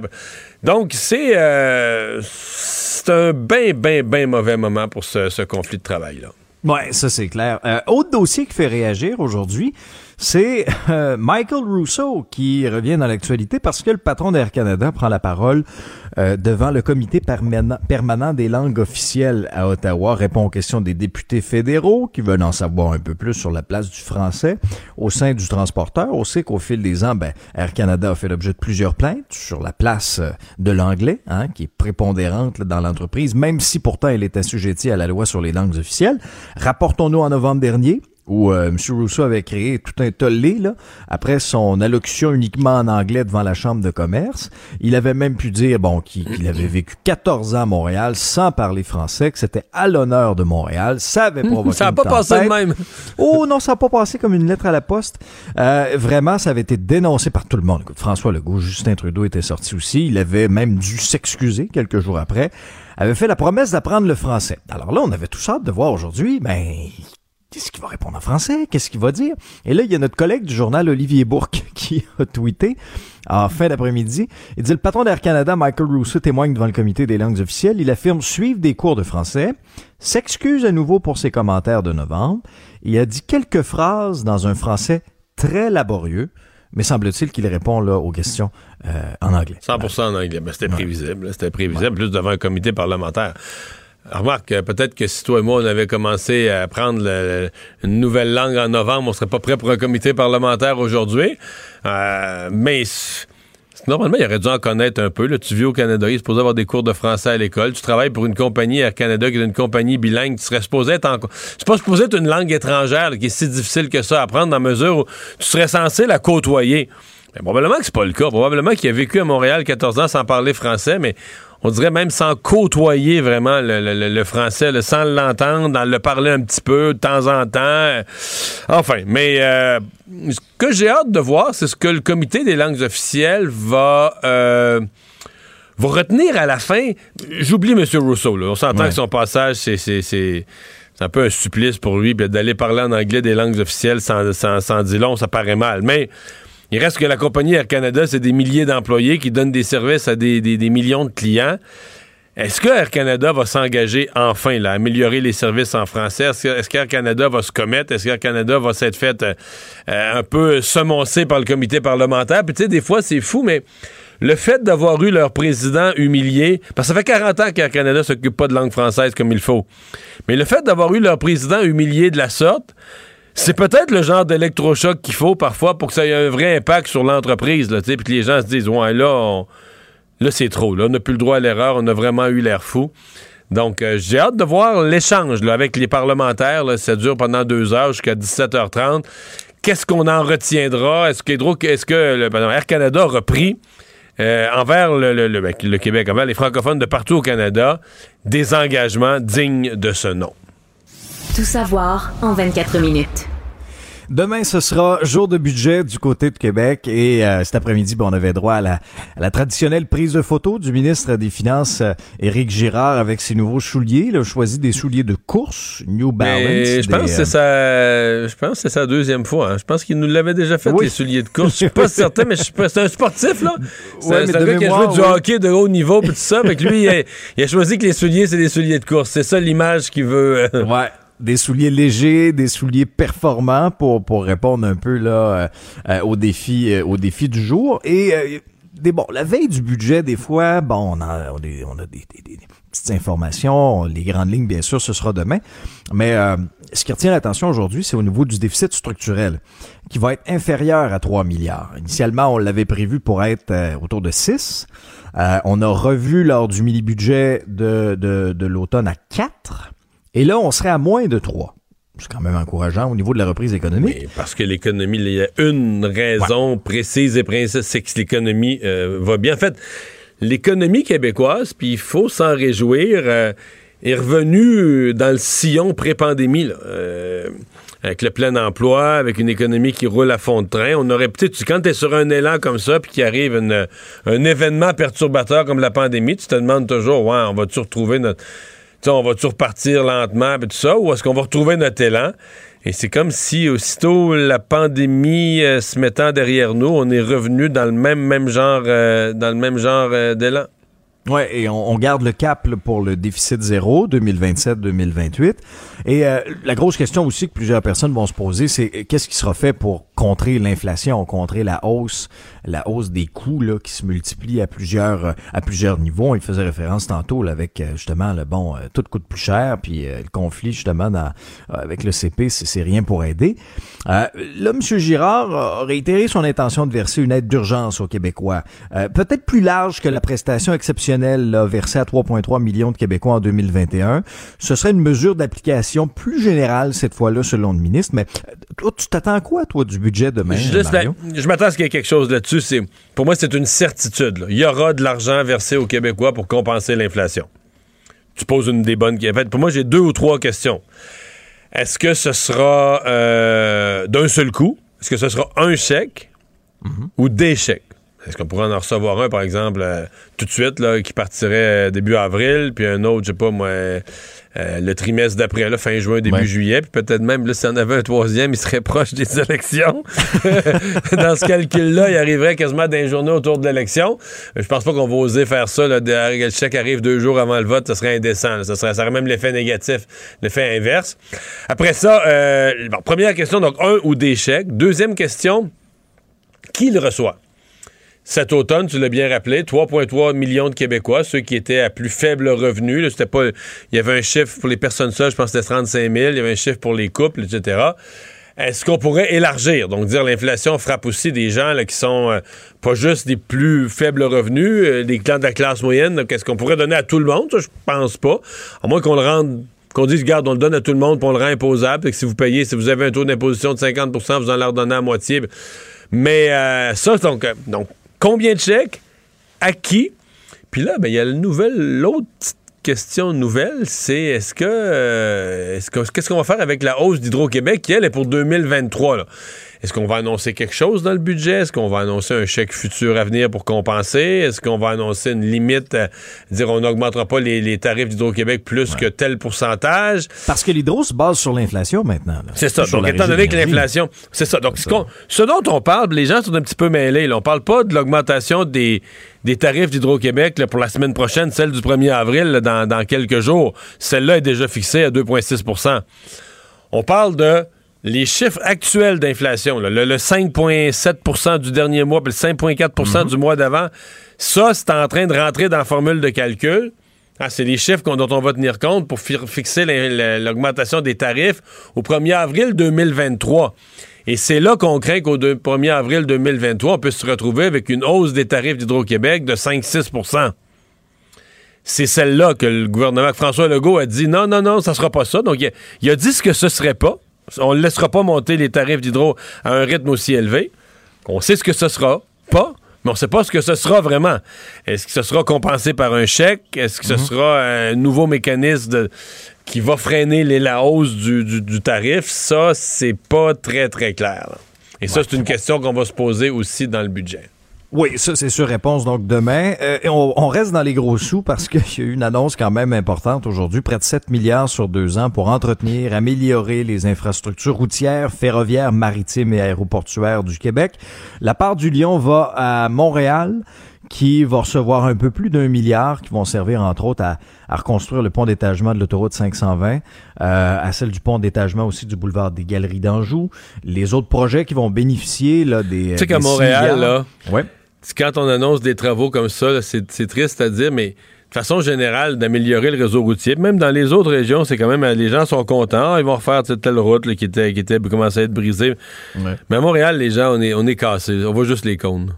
Notre, notre morale, nos reins, nos reins sont brisés. On est éreintés, là. Tu comprends? On se dit pas, ben, tabarouette, tu sais, faut refaire ça, puis le réseau fait dur, puis tout ça. Mais oui, on le sait que le réseau fait dur, puis les gens pètent des pneus dans des nids de poules, puis on sait bien que c'était, patché mille fois, puis faut, faut le refaire. Mais quand on l'entend, là, on voit juste les cônes. Moi, dans Oui, ma tête, tu- je t'écoute parler, je vois, juste, yeux. je vois juste des cônes, je vois juste des, des fils de char avec des cônes, puis là, tu passes, puis il n'y a personne qui travaille. puis t'as- Ah oui, Oh alors, là là là clair. là. C'est clair. Mais François Bonnardel était un peu plus euh, enthousiaste en parlant d'un montant record pour tout ça. Et euh, je ferme la parenthèse sur euh, sur la politique parce que c'est- important là. La députée libérale Christine Saint-Pierre, Mario, qui ne sera pas candidate aux prochaines élections, la députée d'Acadie, qui avait été élue pour la première fois en 2007.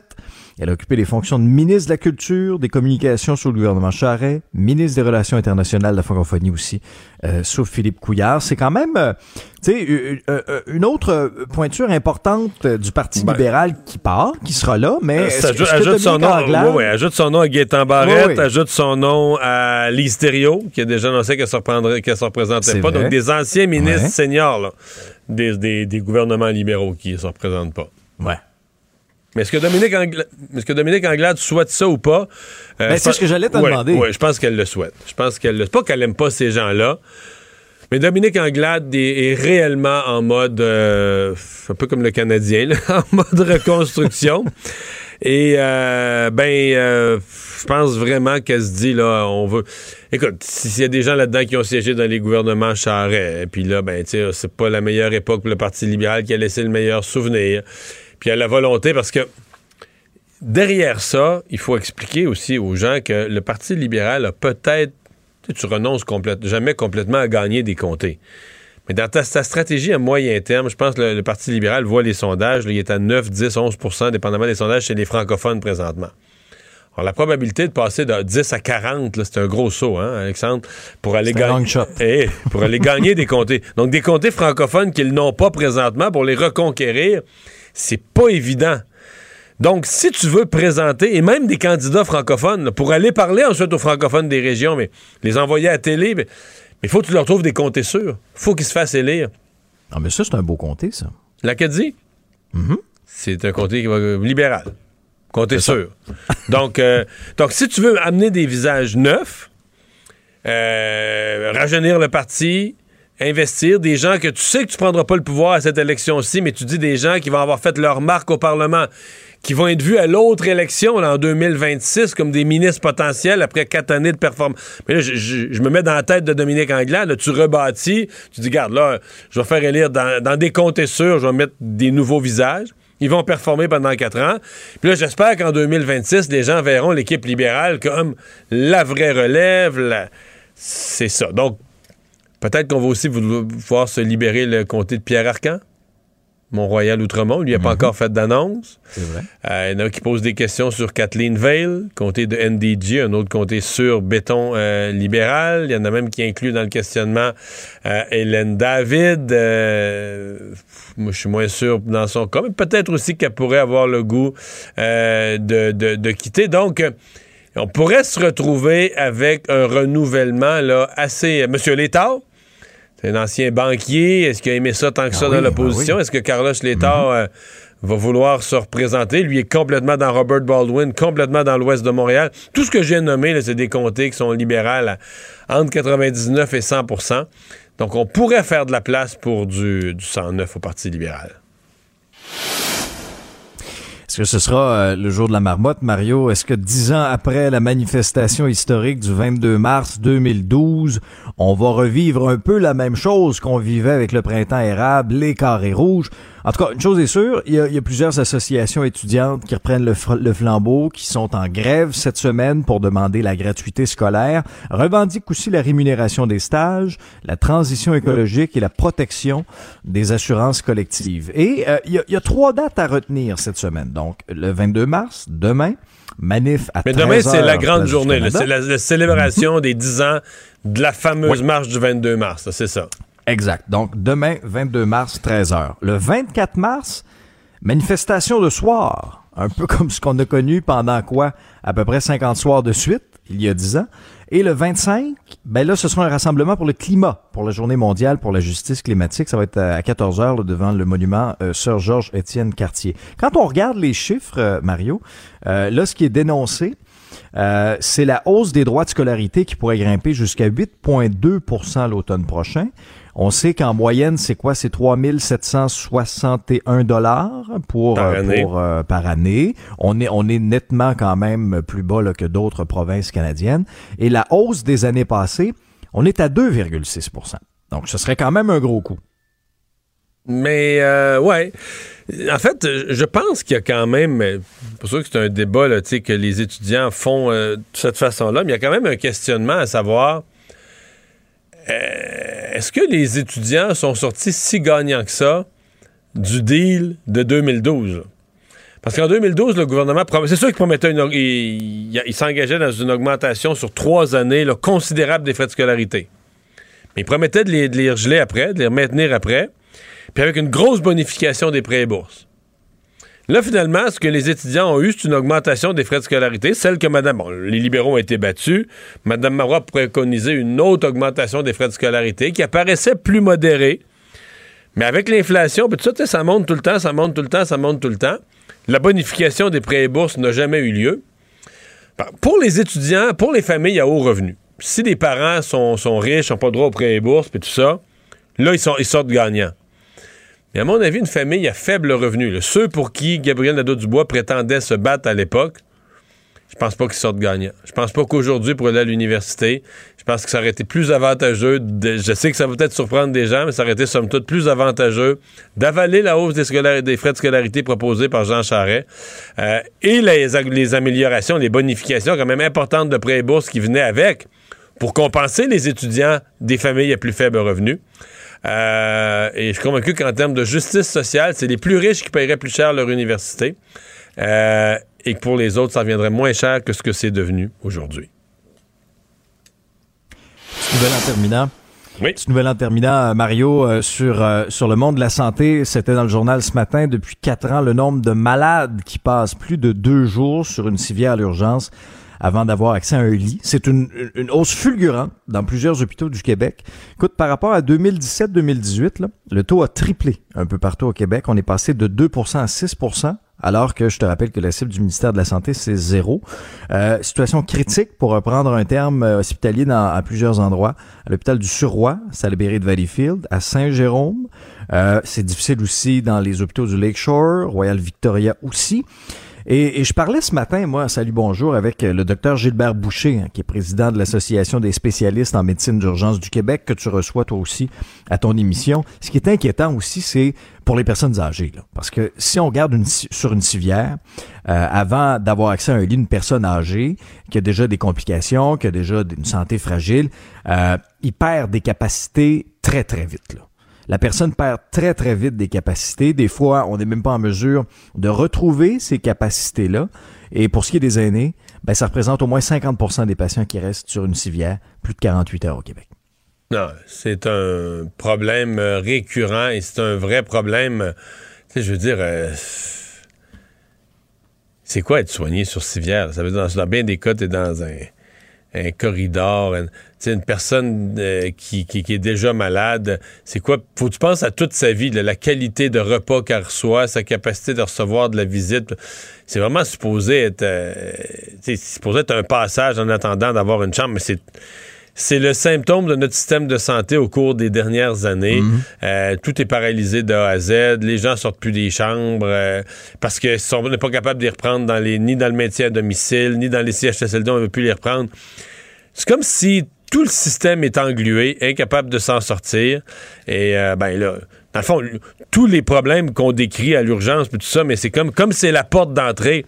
Mais la porte d'entrée d'un système qui a pas de fluidité, ben c'est là que ça, par, la- par définition, euh, c'est là que ça refoule. Là, si, si ça circule pas dans, tu sais, rentre dans un théâtre, là, si ça circule pas dans un corridor, ben c'est à la porte que ça va refouler. Mais la porte d'entrée du système de santé, ce sont les urgences, et c'est là que ça refoule, et c'est là que tu donnes un service qui est assez déplorable. Hey, résumé l'actualité en 24 minutes, c'est mission accomplie. La Banque Q est reconnue pour faire valoir vos avoirs sans vous les prendre. Mais quand vous pensez à votre premier compte bancaire, tu dans le temps à l'école, vous faisiez vos dépôts avec vos scènes dans la petite enveloppe. Hmm, C'était bien beau. Mais avec le temps, à ce compte-là vous a coûté des milliers de dollars en frais, puis vous ne faites pas une scène d'intérêt. Avec la Banque Q, vous obtenez des intérêts élevés et aucun frais sur vos services bancaires courants. Autrement dit, ça fait pas mal plus de scènes dans votre enveloppe, ça. Banque Q. Faites valoir vos avoirs. Visitez banqueq.ca pour en savoir plus. Écoutez Antoine Joubert à l'animation du balado Le Guide de l'Auto, la référence de l'industrie automobile. Disponible sur l'application et le site cubradio.ca. Carfax Canada est fier de rouler aux côtés du balado Le Guide de l'auto. Évitez les problèmes coûteux avec un rapport d'historique de véhicule de Carfax Canada. Visitez carfax.ca. Ici Ricardo. Et Émilie, marchand d'IGA. On a envie de vous inspirer à bien manger. À moins de 5 la portion. Suffit de repérer les produits valeurs sûres et de les cuisiner avec une de nos recettes. Les valeurs sûres, c'est bien pensé, hein? Bien sûr! Détails sur IGA.net. Mario Dumont. Joignez-vous à la discussion. Appelez ou textez le 187 Cube Radio 1877 827 2346.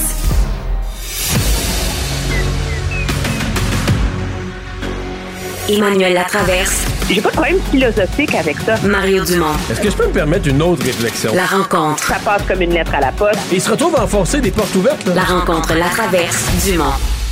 Emmanuel Latraverse se joint à Mario et moi. Salut Emmanuel. Bonjour. Bonjour. Alors, le grand patron d'Air Canada qui euh, se fait questionner par le comité permanent des langues officielles. On se souviendra de tout le tollé qui- qu'il avait provoqué avec sa déclaration qu'il pouvait très bien vivre à Montréal sans parler un seul mot de français. Euh, ce qu'on se demandait, Emmanuel, c'est euh, bon, euh, où en sont ces cours de français? Et, est-ce que est-ce que Air Canada va offrir une place peut-être plus grande aux Français après tout ce qui est arrivé?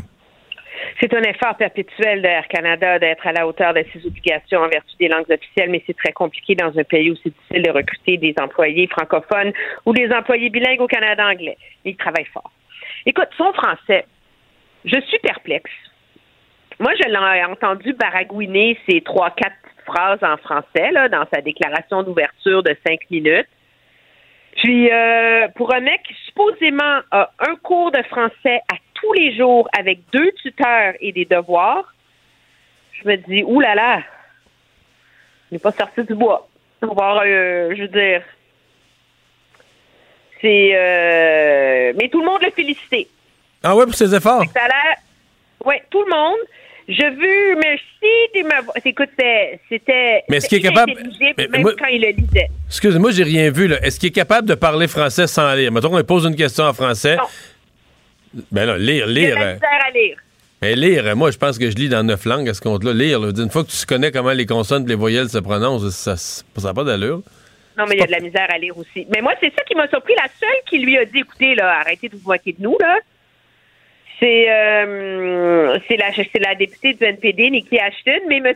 Rousseau a dit quand même en anglais, My ability to speak French is not yet equal to the effort I put in to learning French.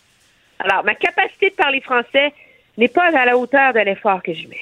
Mais ça, il l'a dit en anglais. Bon. Mais mettons Eh qu'on ou- mais- mettons qu'on oublie le, le- le personnage, je pense, qui est un cas désespéré. Est-ce que le fait d'avoir. Moi, c'est la question que je posais tantôt. Est-ce que le fait d'avoir l'air aussi fou? Parce qu'on comprend là, que c'est toute une volée de relations publiques, une volée de bois vert en relations publiques qu'a mangé Air Canada, dans le Canada francophone au moins, puis dans le Québec là, cet automne. Tu sais, des fois, euh, c'est quand t'as l'air fou que tu bouges. C'est quand, quand une crise comme ça frappe ton organisation que tu prends des mesures euh, plus sérieuses, plus énergiques. Est-ce que ça pourrait, même si c'est absurde, on va dire c'est une espèce de démonstration par l'absurde, mais est-ce que ça pourrait quand même être l'occasion pour Air Canada de poser les gestes qu'ils ont négligé de poser depuis des années? ça pourrait. Est-ce que ce l'est? C'est pas ce que. C'est pas l'impression que le témoignage m'a donné. Moi, l'impression que le témoignage m'a donné, c'est qu'on a un plan d'action qui date de 2020. On a des bonnes nouvelles idées qui sont venues de la crise, comme de donner un bonus à tous les employés bilingues qui amènent quelqu'un de bilingue. Parce que c'est difficile de trouver des employés bilingues. Mais on est dans des gogos comme ça, là. Mais sinon, on nous explique très clairement que si tu arrives à l'aéroport puis qu'on ne peut pas te servir en français, c'est correct. Quelqu'un va te dire un moment, s'il vous plaît. Ça, c'est la phrase qu'il a répétée. Et là, cette personne-là va aller chercher quelqu'un, puis si elle trouve personne, ils vont te mettre au téléphone avec quelqu'un. Ça, c'est être à la hauteur de leurs obligations. Fait qu'ils se mettent pas la barre La trop haute. c'est que, par exemple, sur les vols de jazz, où il y a un seul agent de bord, ben, c'est seulement sur les vols à demande importante qu'il y a du personnel bilingue. Alors, la, leurs engagements en vertu de la loi sont faits en fonction que. Et je pense que, ob- objectivement, il y a une phrase que, que dit le, vice-président, euh, justement, la conformité, bilinguisme et ressources humaines, là, disait il n'y a aucune autre compagnie aérienne qui a notre volume d'affaires et notre volume de communication avec des, avec des clients. Donc, c'est un peu ça qui explique le haut niveau de plainte. Alors, c'est comme si on retient Air Canada qui font leur possible, mais comme on leur en demande trop, qu'on ne peut pas s'attendre à ce qu'ils trouvent des hôtesses de l'air bilingues en Alberta partout, puis que sur les gros vols, une hôtesse de l'air bilingue pour l'ensemble de l'avion, c'est bien en masse. Y a-tu des, à faire leur possible, mais c'est ça. y a-tu des unilingues français? C'est l'autre question, ça? C'est permis d'être unilingue, là. J'ai pas entendu la réponse, puis je vais t'avouer, je m'en veux parce que j'étais. euh, j'ai mon téléphone a sonné au moment où on lui a demandé il y avait combien d'unilingues francophones qui travaillaient à Montréal? en nombre. Puis il n'a pas été capable de le dire. Il a dit qu'il y avait 40% de personnel bilingue. Ouais. Mais des unilingues francophones, il y en a-tu? Mais c'est parce qu'on le sait, là, je, je le dis à moitié.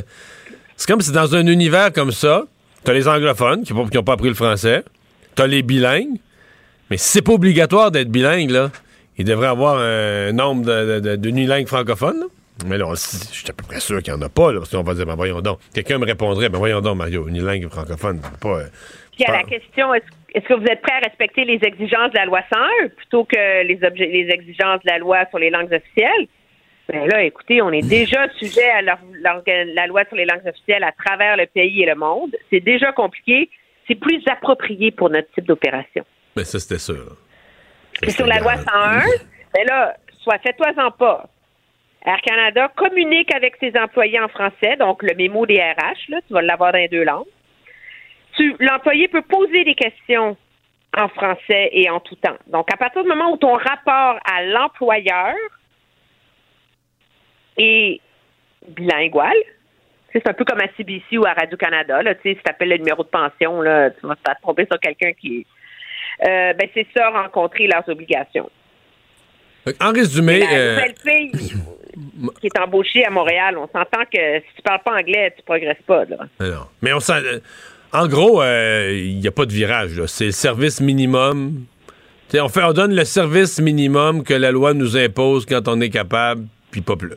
Puis encore. Ben, c'est ce- écoute, c'est ce que moi j'ai retenu en tout cas. C'est ce qui m'est euh, et, et je vais t'avouer, j'ai été surpris de voir un PDG. Tu sais, c'est quand même une énorme entreprise Air Canada là. Tu penserais que ces gens-là ils sont rendus PDG de tu sais, c'est des, c'est des multinationales, ils ont, ils ont 40 000 employés, 30 000 employés dans le monde, là. Et d'être aussi mauvais communicateur et mauvais défenseur du fonctionnement d'Air Canada, que c'est ça qui illustre à vérité à quel point ils sont sur la défensive là-dessus. Puis à quel point ils sont ils patinent tout le temps. Ouais. Parce que objectivement, ils le savent qu'ils seront jamais à la hauteur de leurs obligations en vertu de la loi sur les langues officielles. Mais disons que sa sortie va être difficile à oublier, en tout cas, ce qui Ouais, est arrivé ouais, l'automne dernier. Euh, Emmanuel, ben demain, c'est jour de budget à Québec. Les attentes sont très, très grandes parce que la pression financière est forte là sur, euh, sur les ménages du Québec.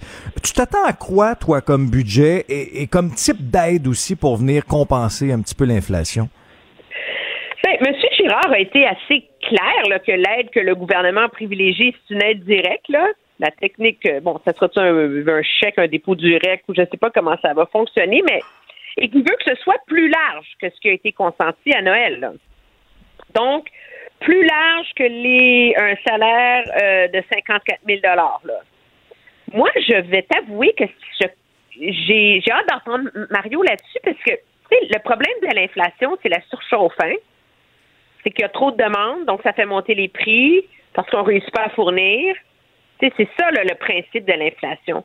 Je peine, je comprends le désir d'aider les gens qui peinent à faire leur épicerie ou quoi que ce soit en ce moment, mais en quoi est-ce que ça va aider à régler le problème? Et en quoi est-ce qu'on n'est pas en train de l'accentuer en faisant ça? Parce que c'est de l'argent qui ne va pas à assainir les finances publiques sont un des facteurs qui aident à réduire l'inflation. Puis on continue à mettre plus d'argent dans une économie qui est surdopée par l'aide de la pandémie. Fait que c'est politiquement très populaire, mais économiquement, j'ai hâte d'entendre le ministre euh, Girard euh, expliquer sa pensée là-dessus.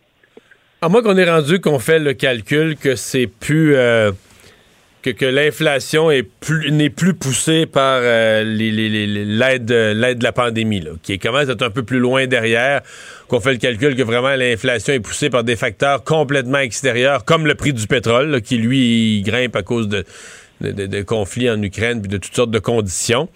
Mais c'est une bonne question que tu poses. En fait, La question, est-ce qu'on va donner de l'argent à tout le monde? Est-ce qu'on va juste élargir un peu là, la- la- la- les revenus familiaux des gens qui, ont, euh, qui sont admissibles à de l'aide?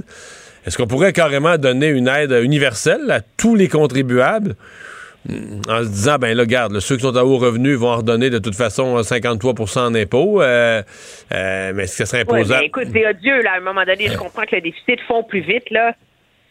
Puis je comprends que certaines personnes font un peu plus attention en, en faisant leur épicerie, mais tu vas pas me dire que des gens en haut de non, non, les certains revenus là, ont de la misère à boucler la fin de mois à cause de l'inflation. Tu t'achètes des moins bonnes bouteilles de vin, mais si c'est ça là, où- qui mérite de l'aide du, euh, du gouvernement, à un moment donné, je veux dire, on continue à acheter de l'argent par, par les fenêtres. Ouais, mais- dans un principe qui va être politiquement très populaire, c'est le détail qui va être important. Ouais, non, j'ai mais, euh, La autre question est toujours est-ce qu'il y aura, est-ce que ce sera un chèque ou des chèques?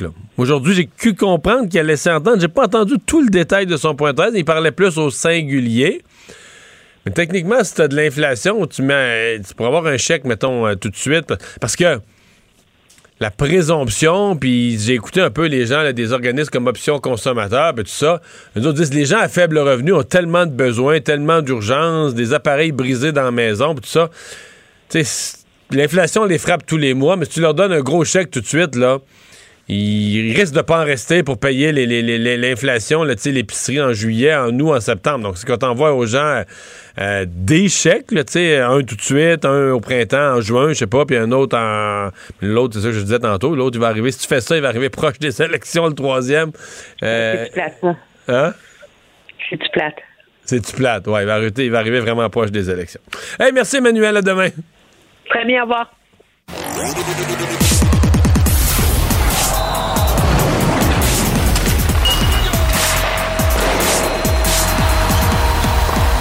Jean-François Barry, un chroniqueur pas comme les autres. Salut Jean-François. Salut Mario. Alors, ben là, t'en as beaucoup à nous raconter. Là, pour les gens qui sont pas au courant, on se demandait est-ce que Ken Hughes allait bouger? Euh, le Canadien a bougé et beaucoup aujourd'hui. Ah, écoute, moi, je me souviens pas d'avoir connu ça. Euh, autant de joueurs qui changent d'adresse chez le Canadien de Montréal en une journée, date limite des transactions, puis même si on remonte depuis deux semaines, maintenant avec euh, l'échange depuis l'échange de Toffoli, là, c'est incroyable. Puis ça a quand même euh, bougé aussi un peu partout à travers la Ligue nationale. Donc, je commence par le Canadien.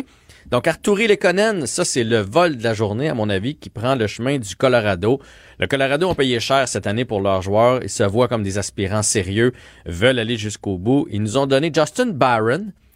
Euh, Je ne sais pas si son, ton nom, son nom te dit quelque chose, Mario, mais on l'avait vu au championnat junior en 2021 avec Équipe Non, mais je, ouais, je me suis souvenu là, quand je l'ai vu le descriptif tout à l'heure.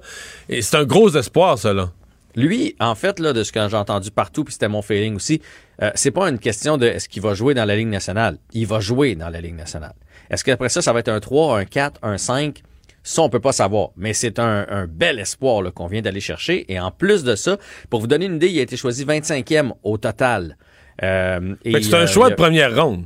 C'est un choix de première ronde qu'on vient d'avoir. Pas, pas un choix que tu choisis, le choix est déjà fait, là, mais c'est un choix de première ronde que tu ramasses.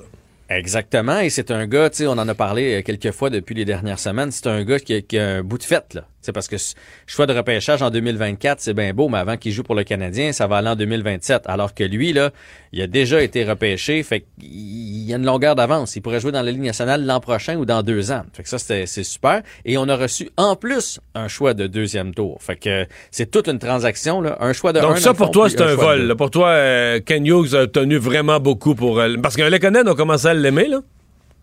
Ouais, mais dans une bonne équipe, puis là, il va re-signer, là, les Conan, il va coûter Non, beaucoup je sais, plus cher. tu nous l'as dit cette semaine. Les Canadiens, on l'aime. le- Si on le signait à 4 millions et demi, 5 millions, puis qu'il se produisait moins, on se dirait que c'est qu'on a fait là? Tu sais, c'est pas un top 6. Là. Souvenons-nous, on disait avant ça qu'il était pas capable de, de, de, de, marquer là, dans un filet désert. Là. Fait que, tu sais, je veux dire, euh, on l'a vendu au plus haut de sa valeur, à mon avis. Puis même Ken Hughes, en point de presse, s'est dit euh, surpris par euh, le- le- les offres qu'il a reçues. là. Aujourd'hui, c'était un marché de vendeurs. là. Les, les, les équipes qui aspirent à la Coupe Stanley voulaient des joueurs, étaient prêts à payer pour. Et on a vendu très cher, à mon avis, pour Arturi Lekonen, à qui je souhaite tout le bien du monde euh, au Colorado. Puis s'il peut soulever la coupe et avoir un impact, tant mieux. Mais je pense que pour la relève du Canadien puis vers où on s'en va, c'est parfait. Ensuite de ça. Deuxième qui part, Kulak.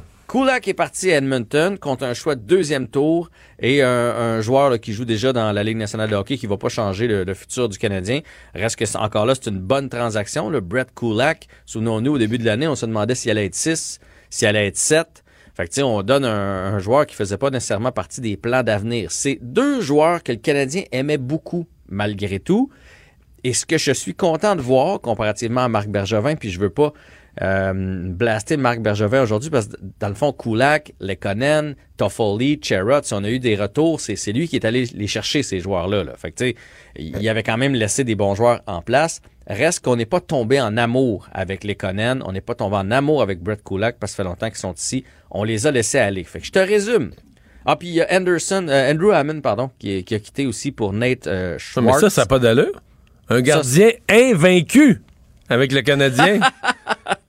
C'est un beau geste de la part Trois- du Canadien. Ken trois- Hughes a dit, hein? Trois victoires à trois matchs. Un gardien invaincu, comment tu peux changer ça?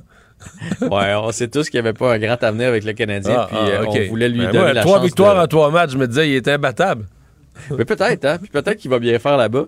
Reste qu'on voulait lui donner la chance de jouer dans la Ligue nationale de hockey. Puis ça, c'est le genre de commentaire qui résonne dans la Ligue. Tu veux, tu veux que les DG euh, pensent comme ça et parlent comme ça lorsque tu veux, tu viens signer avec euh, le Canadien. Et lui, euh, Nate Schwartz, c'est un gros espoir qui déçoit. euh, Tu sais, il se développe pas aussi vite qu'on pensait. Reste que à sa dernière année junior à Guelph, Il a fait 100 points. été- oui, il a fait 100 points. Et avec qui il jouait? Je sais pas. Avec Nick Suzuki. Oh. Il jouait avec Nick Suzuki. Est-ce que dans un cas de même, ils peuvent con- consulter Nick Suzuki puis qu'il dit Ah ouais, il est bon, il telle affaire, il- là, il y a de la misère pour telle telle raison, mais ce gars-là, il a du talent.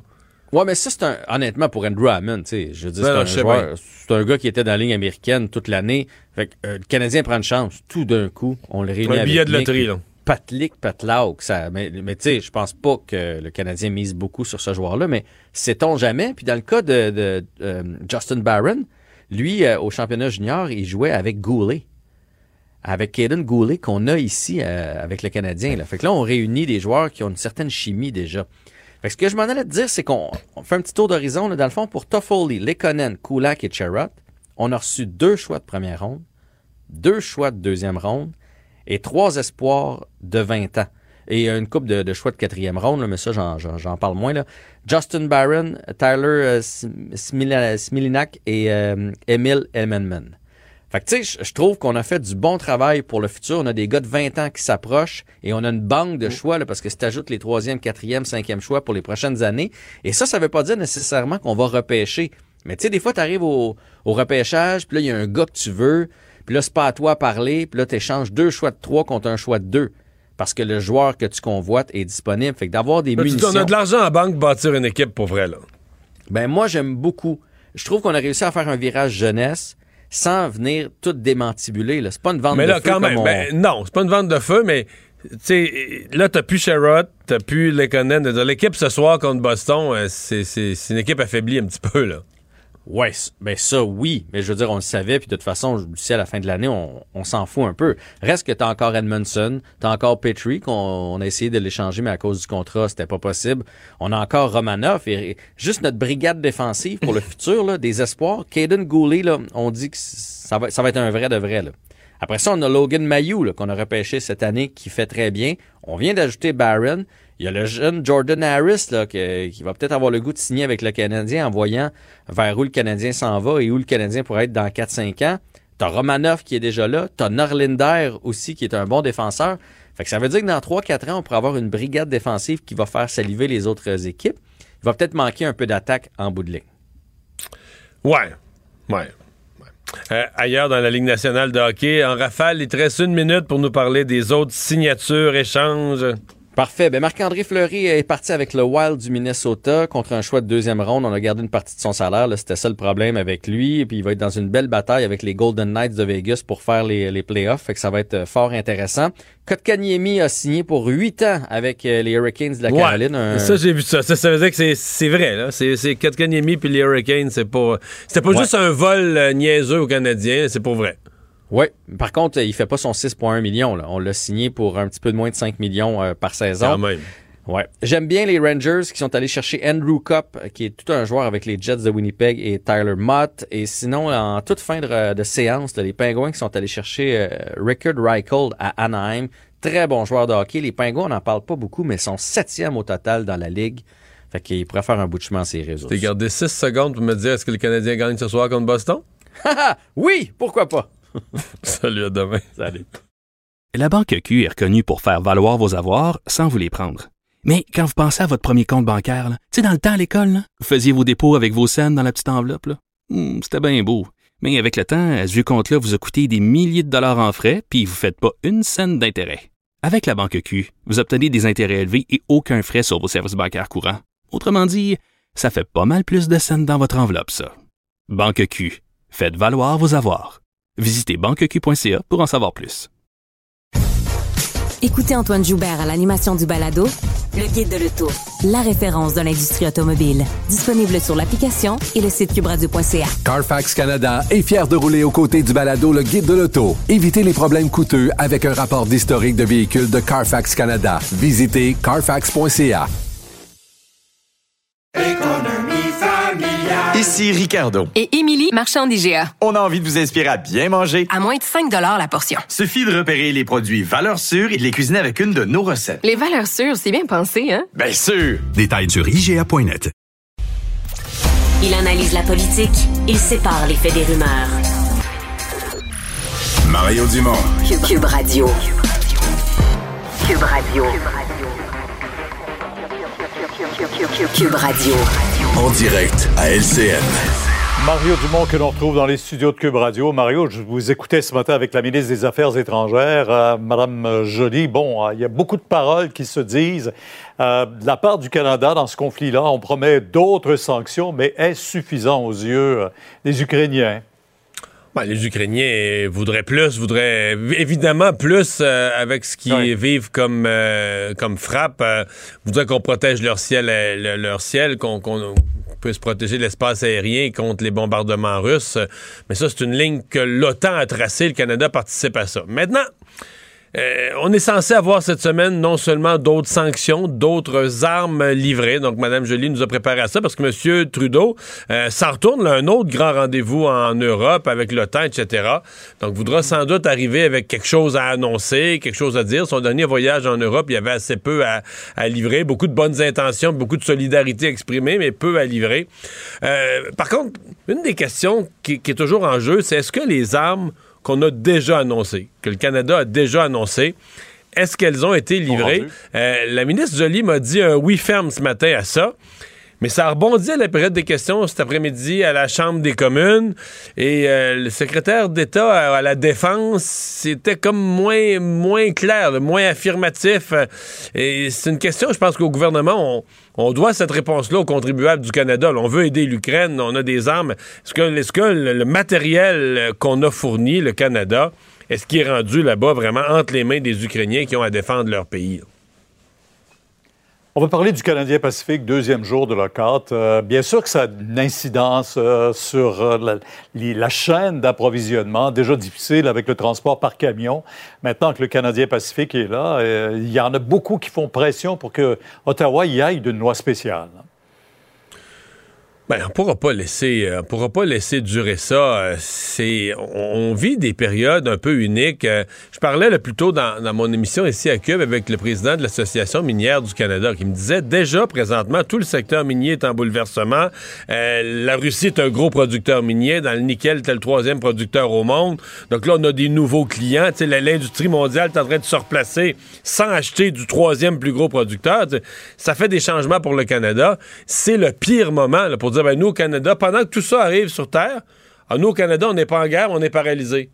On ne peut, plus transporter le minerai, on peut plus transporter les, les métaux.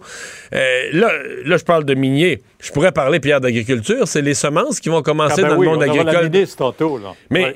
c'est à la fois le grain de semence, c'est à la fois les engrais. Donc, ce sont des, des transports essentiels.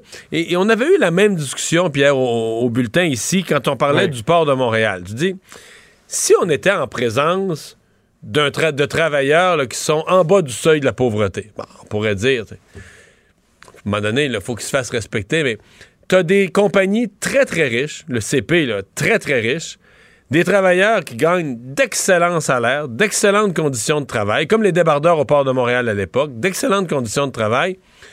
Mais là, ils s'entendent pas sur quelque chose. Bon, relation de travail, ça arrive. Mais tu dis, est-ce que leur désaccord est suffisamment grave pour prendre tout le pays en otage. Les industries, la facture d'épicerie des gens, parce qu'en bout de ligne, quand l'agroalimentaire prend du retard des approvisionnements, on le sait, c'est le prix à la tablette qui finit par être affecté. Tu dis, est-ce que, est-ce que le dérangement, imposé à la collectivité, aux millions de résidents du Canada, est justifié pour les conditions de travail ou l'écart de conditions de travail? Moi, je m'excuse, mais ma réponse, c'est non. il y y, a- il y a un dérèglement. Et ça, je pense, pour le ministre du Travail du Canada, c'est quelque chose qu'il va falloir finir par prendre en compte. là. On l'avait vu euh, l'an passé avec le CN, hein, on manquait de pétrole, puis il y avait des problèmes d'approvisionnement. Ah oui, absolument. Euh, Ma- Michael Rousseau, euh, vous êtes-il convaincu aujourd'hui de l'intention d'Air Canada de vraiment toujours servir dans des deux langues officielles? Ouais. Euh, c'est- c'est- ben, D'abord, on sait pas quoi dire. C'est toujours difficile de, de blâmer quelqu'un qui parle pas la langue. et tout ça. Il dit qu'il a travaillé fort, il dit qu'il a mis beaucoup d'efforts dans le français, mais là, il se présente puis il parle uniquement en anglais. Il a lu quelques phrases, mais il parle pas le français encore. Bon. Ça, c'est une chose. Euh, pour le reste, ben, d'Air Canada, moi, je pensais, je me disais, Air Canada, ils vont être tellement dans leurs petits souliers sur la question linguistique, ils ont tellement eu l'air fou cet automne, qu'ils vont se présenter devant le comité parlementaire des langues officielles, la Chambre des communes, puis ils vont vouloir prendre des engagements. Mais, mais Pierre, la réalité, c'est le service minimum. Ce qu'ils vont faire Air Canada pour le français, c'est le minimum, minimum que la loi exige. Puis s'ils étaient capables d'en faire un petit peu moins que le minimum, moi, en tout cas, c'est le sentiment avec lequel je ressors. Vraiment, on dit, euh, si vous appelez, euh, on va passer à un- une personne qui parle en français. Sinon, appelez un numéro, vous allez voir. en tout cas, le service... Service euh, minimum. Je on suivre. dit la même chose. Ce que la loi exige, là, C'est le plancher, plancher, plancher. Vous n'aurez pas une graine de plus en français. À 10 h demain, Mario, jour de budget. J'imagine Ouais. que vous allez en parler demain. Évidemment. Au Au revoir. revoir. Alors, Alexandre, qu'est-ce qu'on surveille dans les nouvelles pour les prochaines heures?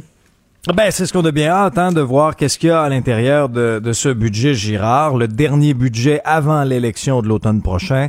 Euh, le déficit structurel va être euh, moins gros que prévu. On a dit moins de 3 milliards. C'est ce qu'il a dit en nous montrant ses, ses jolies chaussures de course aujourd'hui, comme le veut la tradition, les, les, les chaussures pré-budgétaires. Et, euh, et surtout, qu'est-ce que le gouvernement va réserver aux gens là, pour contrer l'inflation? Ce sera ça. De quelle manière cette mesure-là sera offerte? Et euh, manifestation étudiante demain, Mario, hein, c'est euh, dix ans euh, après cette manifestation historique de 2012. Ça va se passer donc euh, demain après-midi. Le départ est prévu à 13h, place du Canada. On réclame entre autres euh, la gratuité scolaire, la rémunération des stages, la transition écologique et la protection des assurances collectives. Merci Alexandre. Salut, Merci à vous d'avoir été là. Je vous dis à demain, 15h30 pour un autre rendez-vous. Euh, on va euh, pouvoir demain à cette heure-ci vous présenter en direct ce qu'il y a dans ce budget du ministre Éric Girard, du ministre des Finances. Euh, sinon, c'est Sophie Durocher qui s'en vient. Je vous souhaite une bonne soirée. Cube Radio.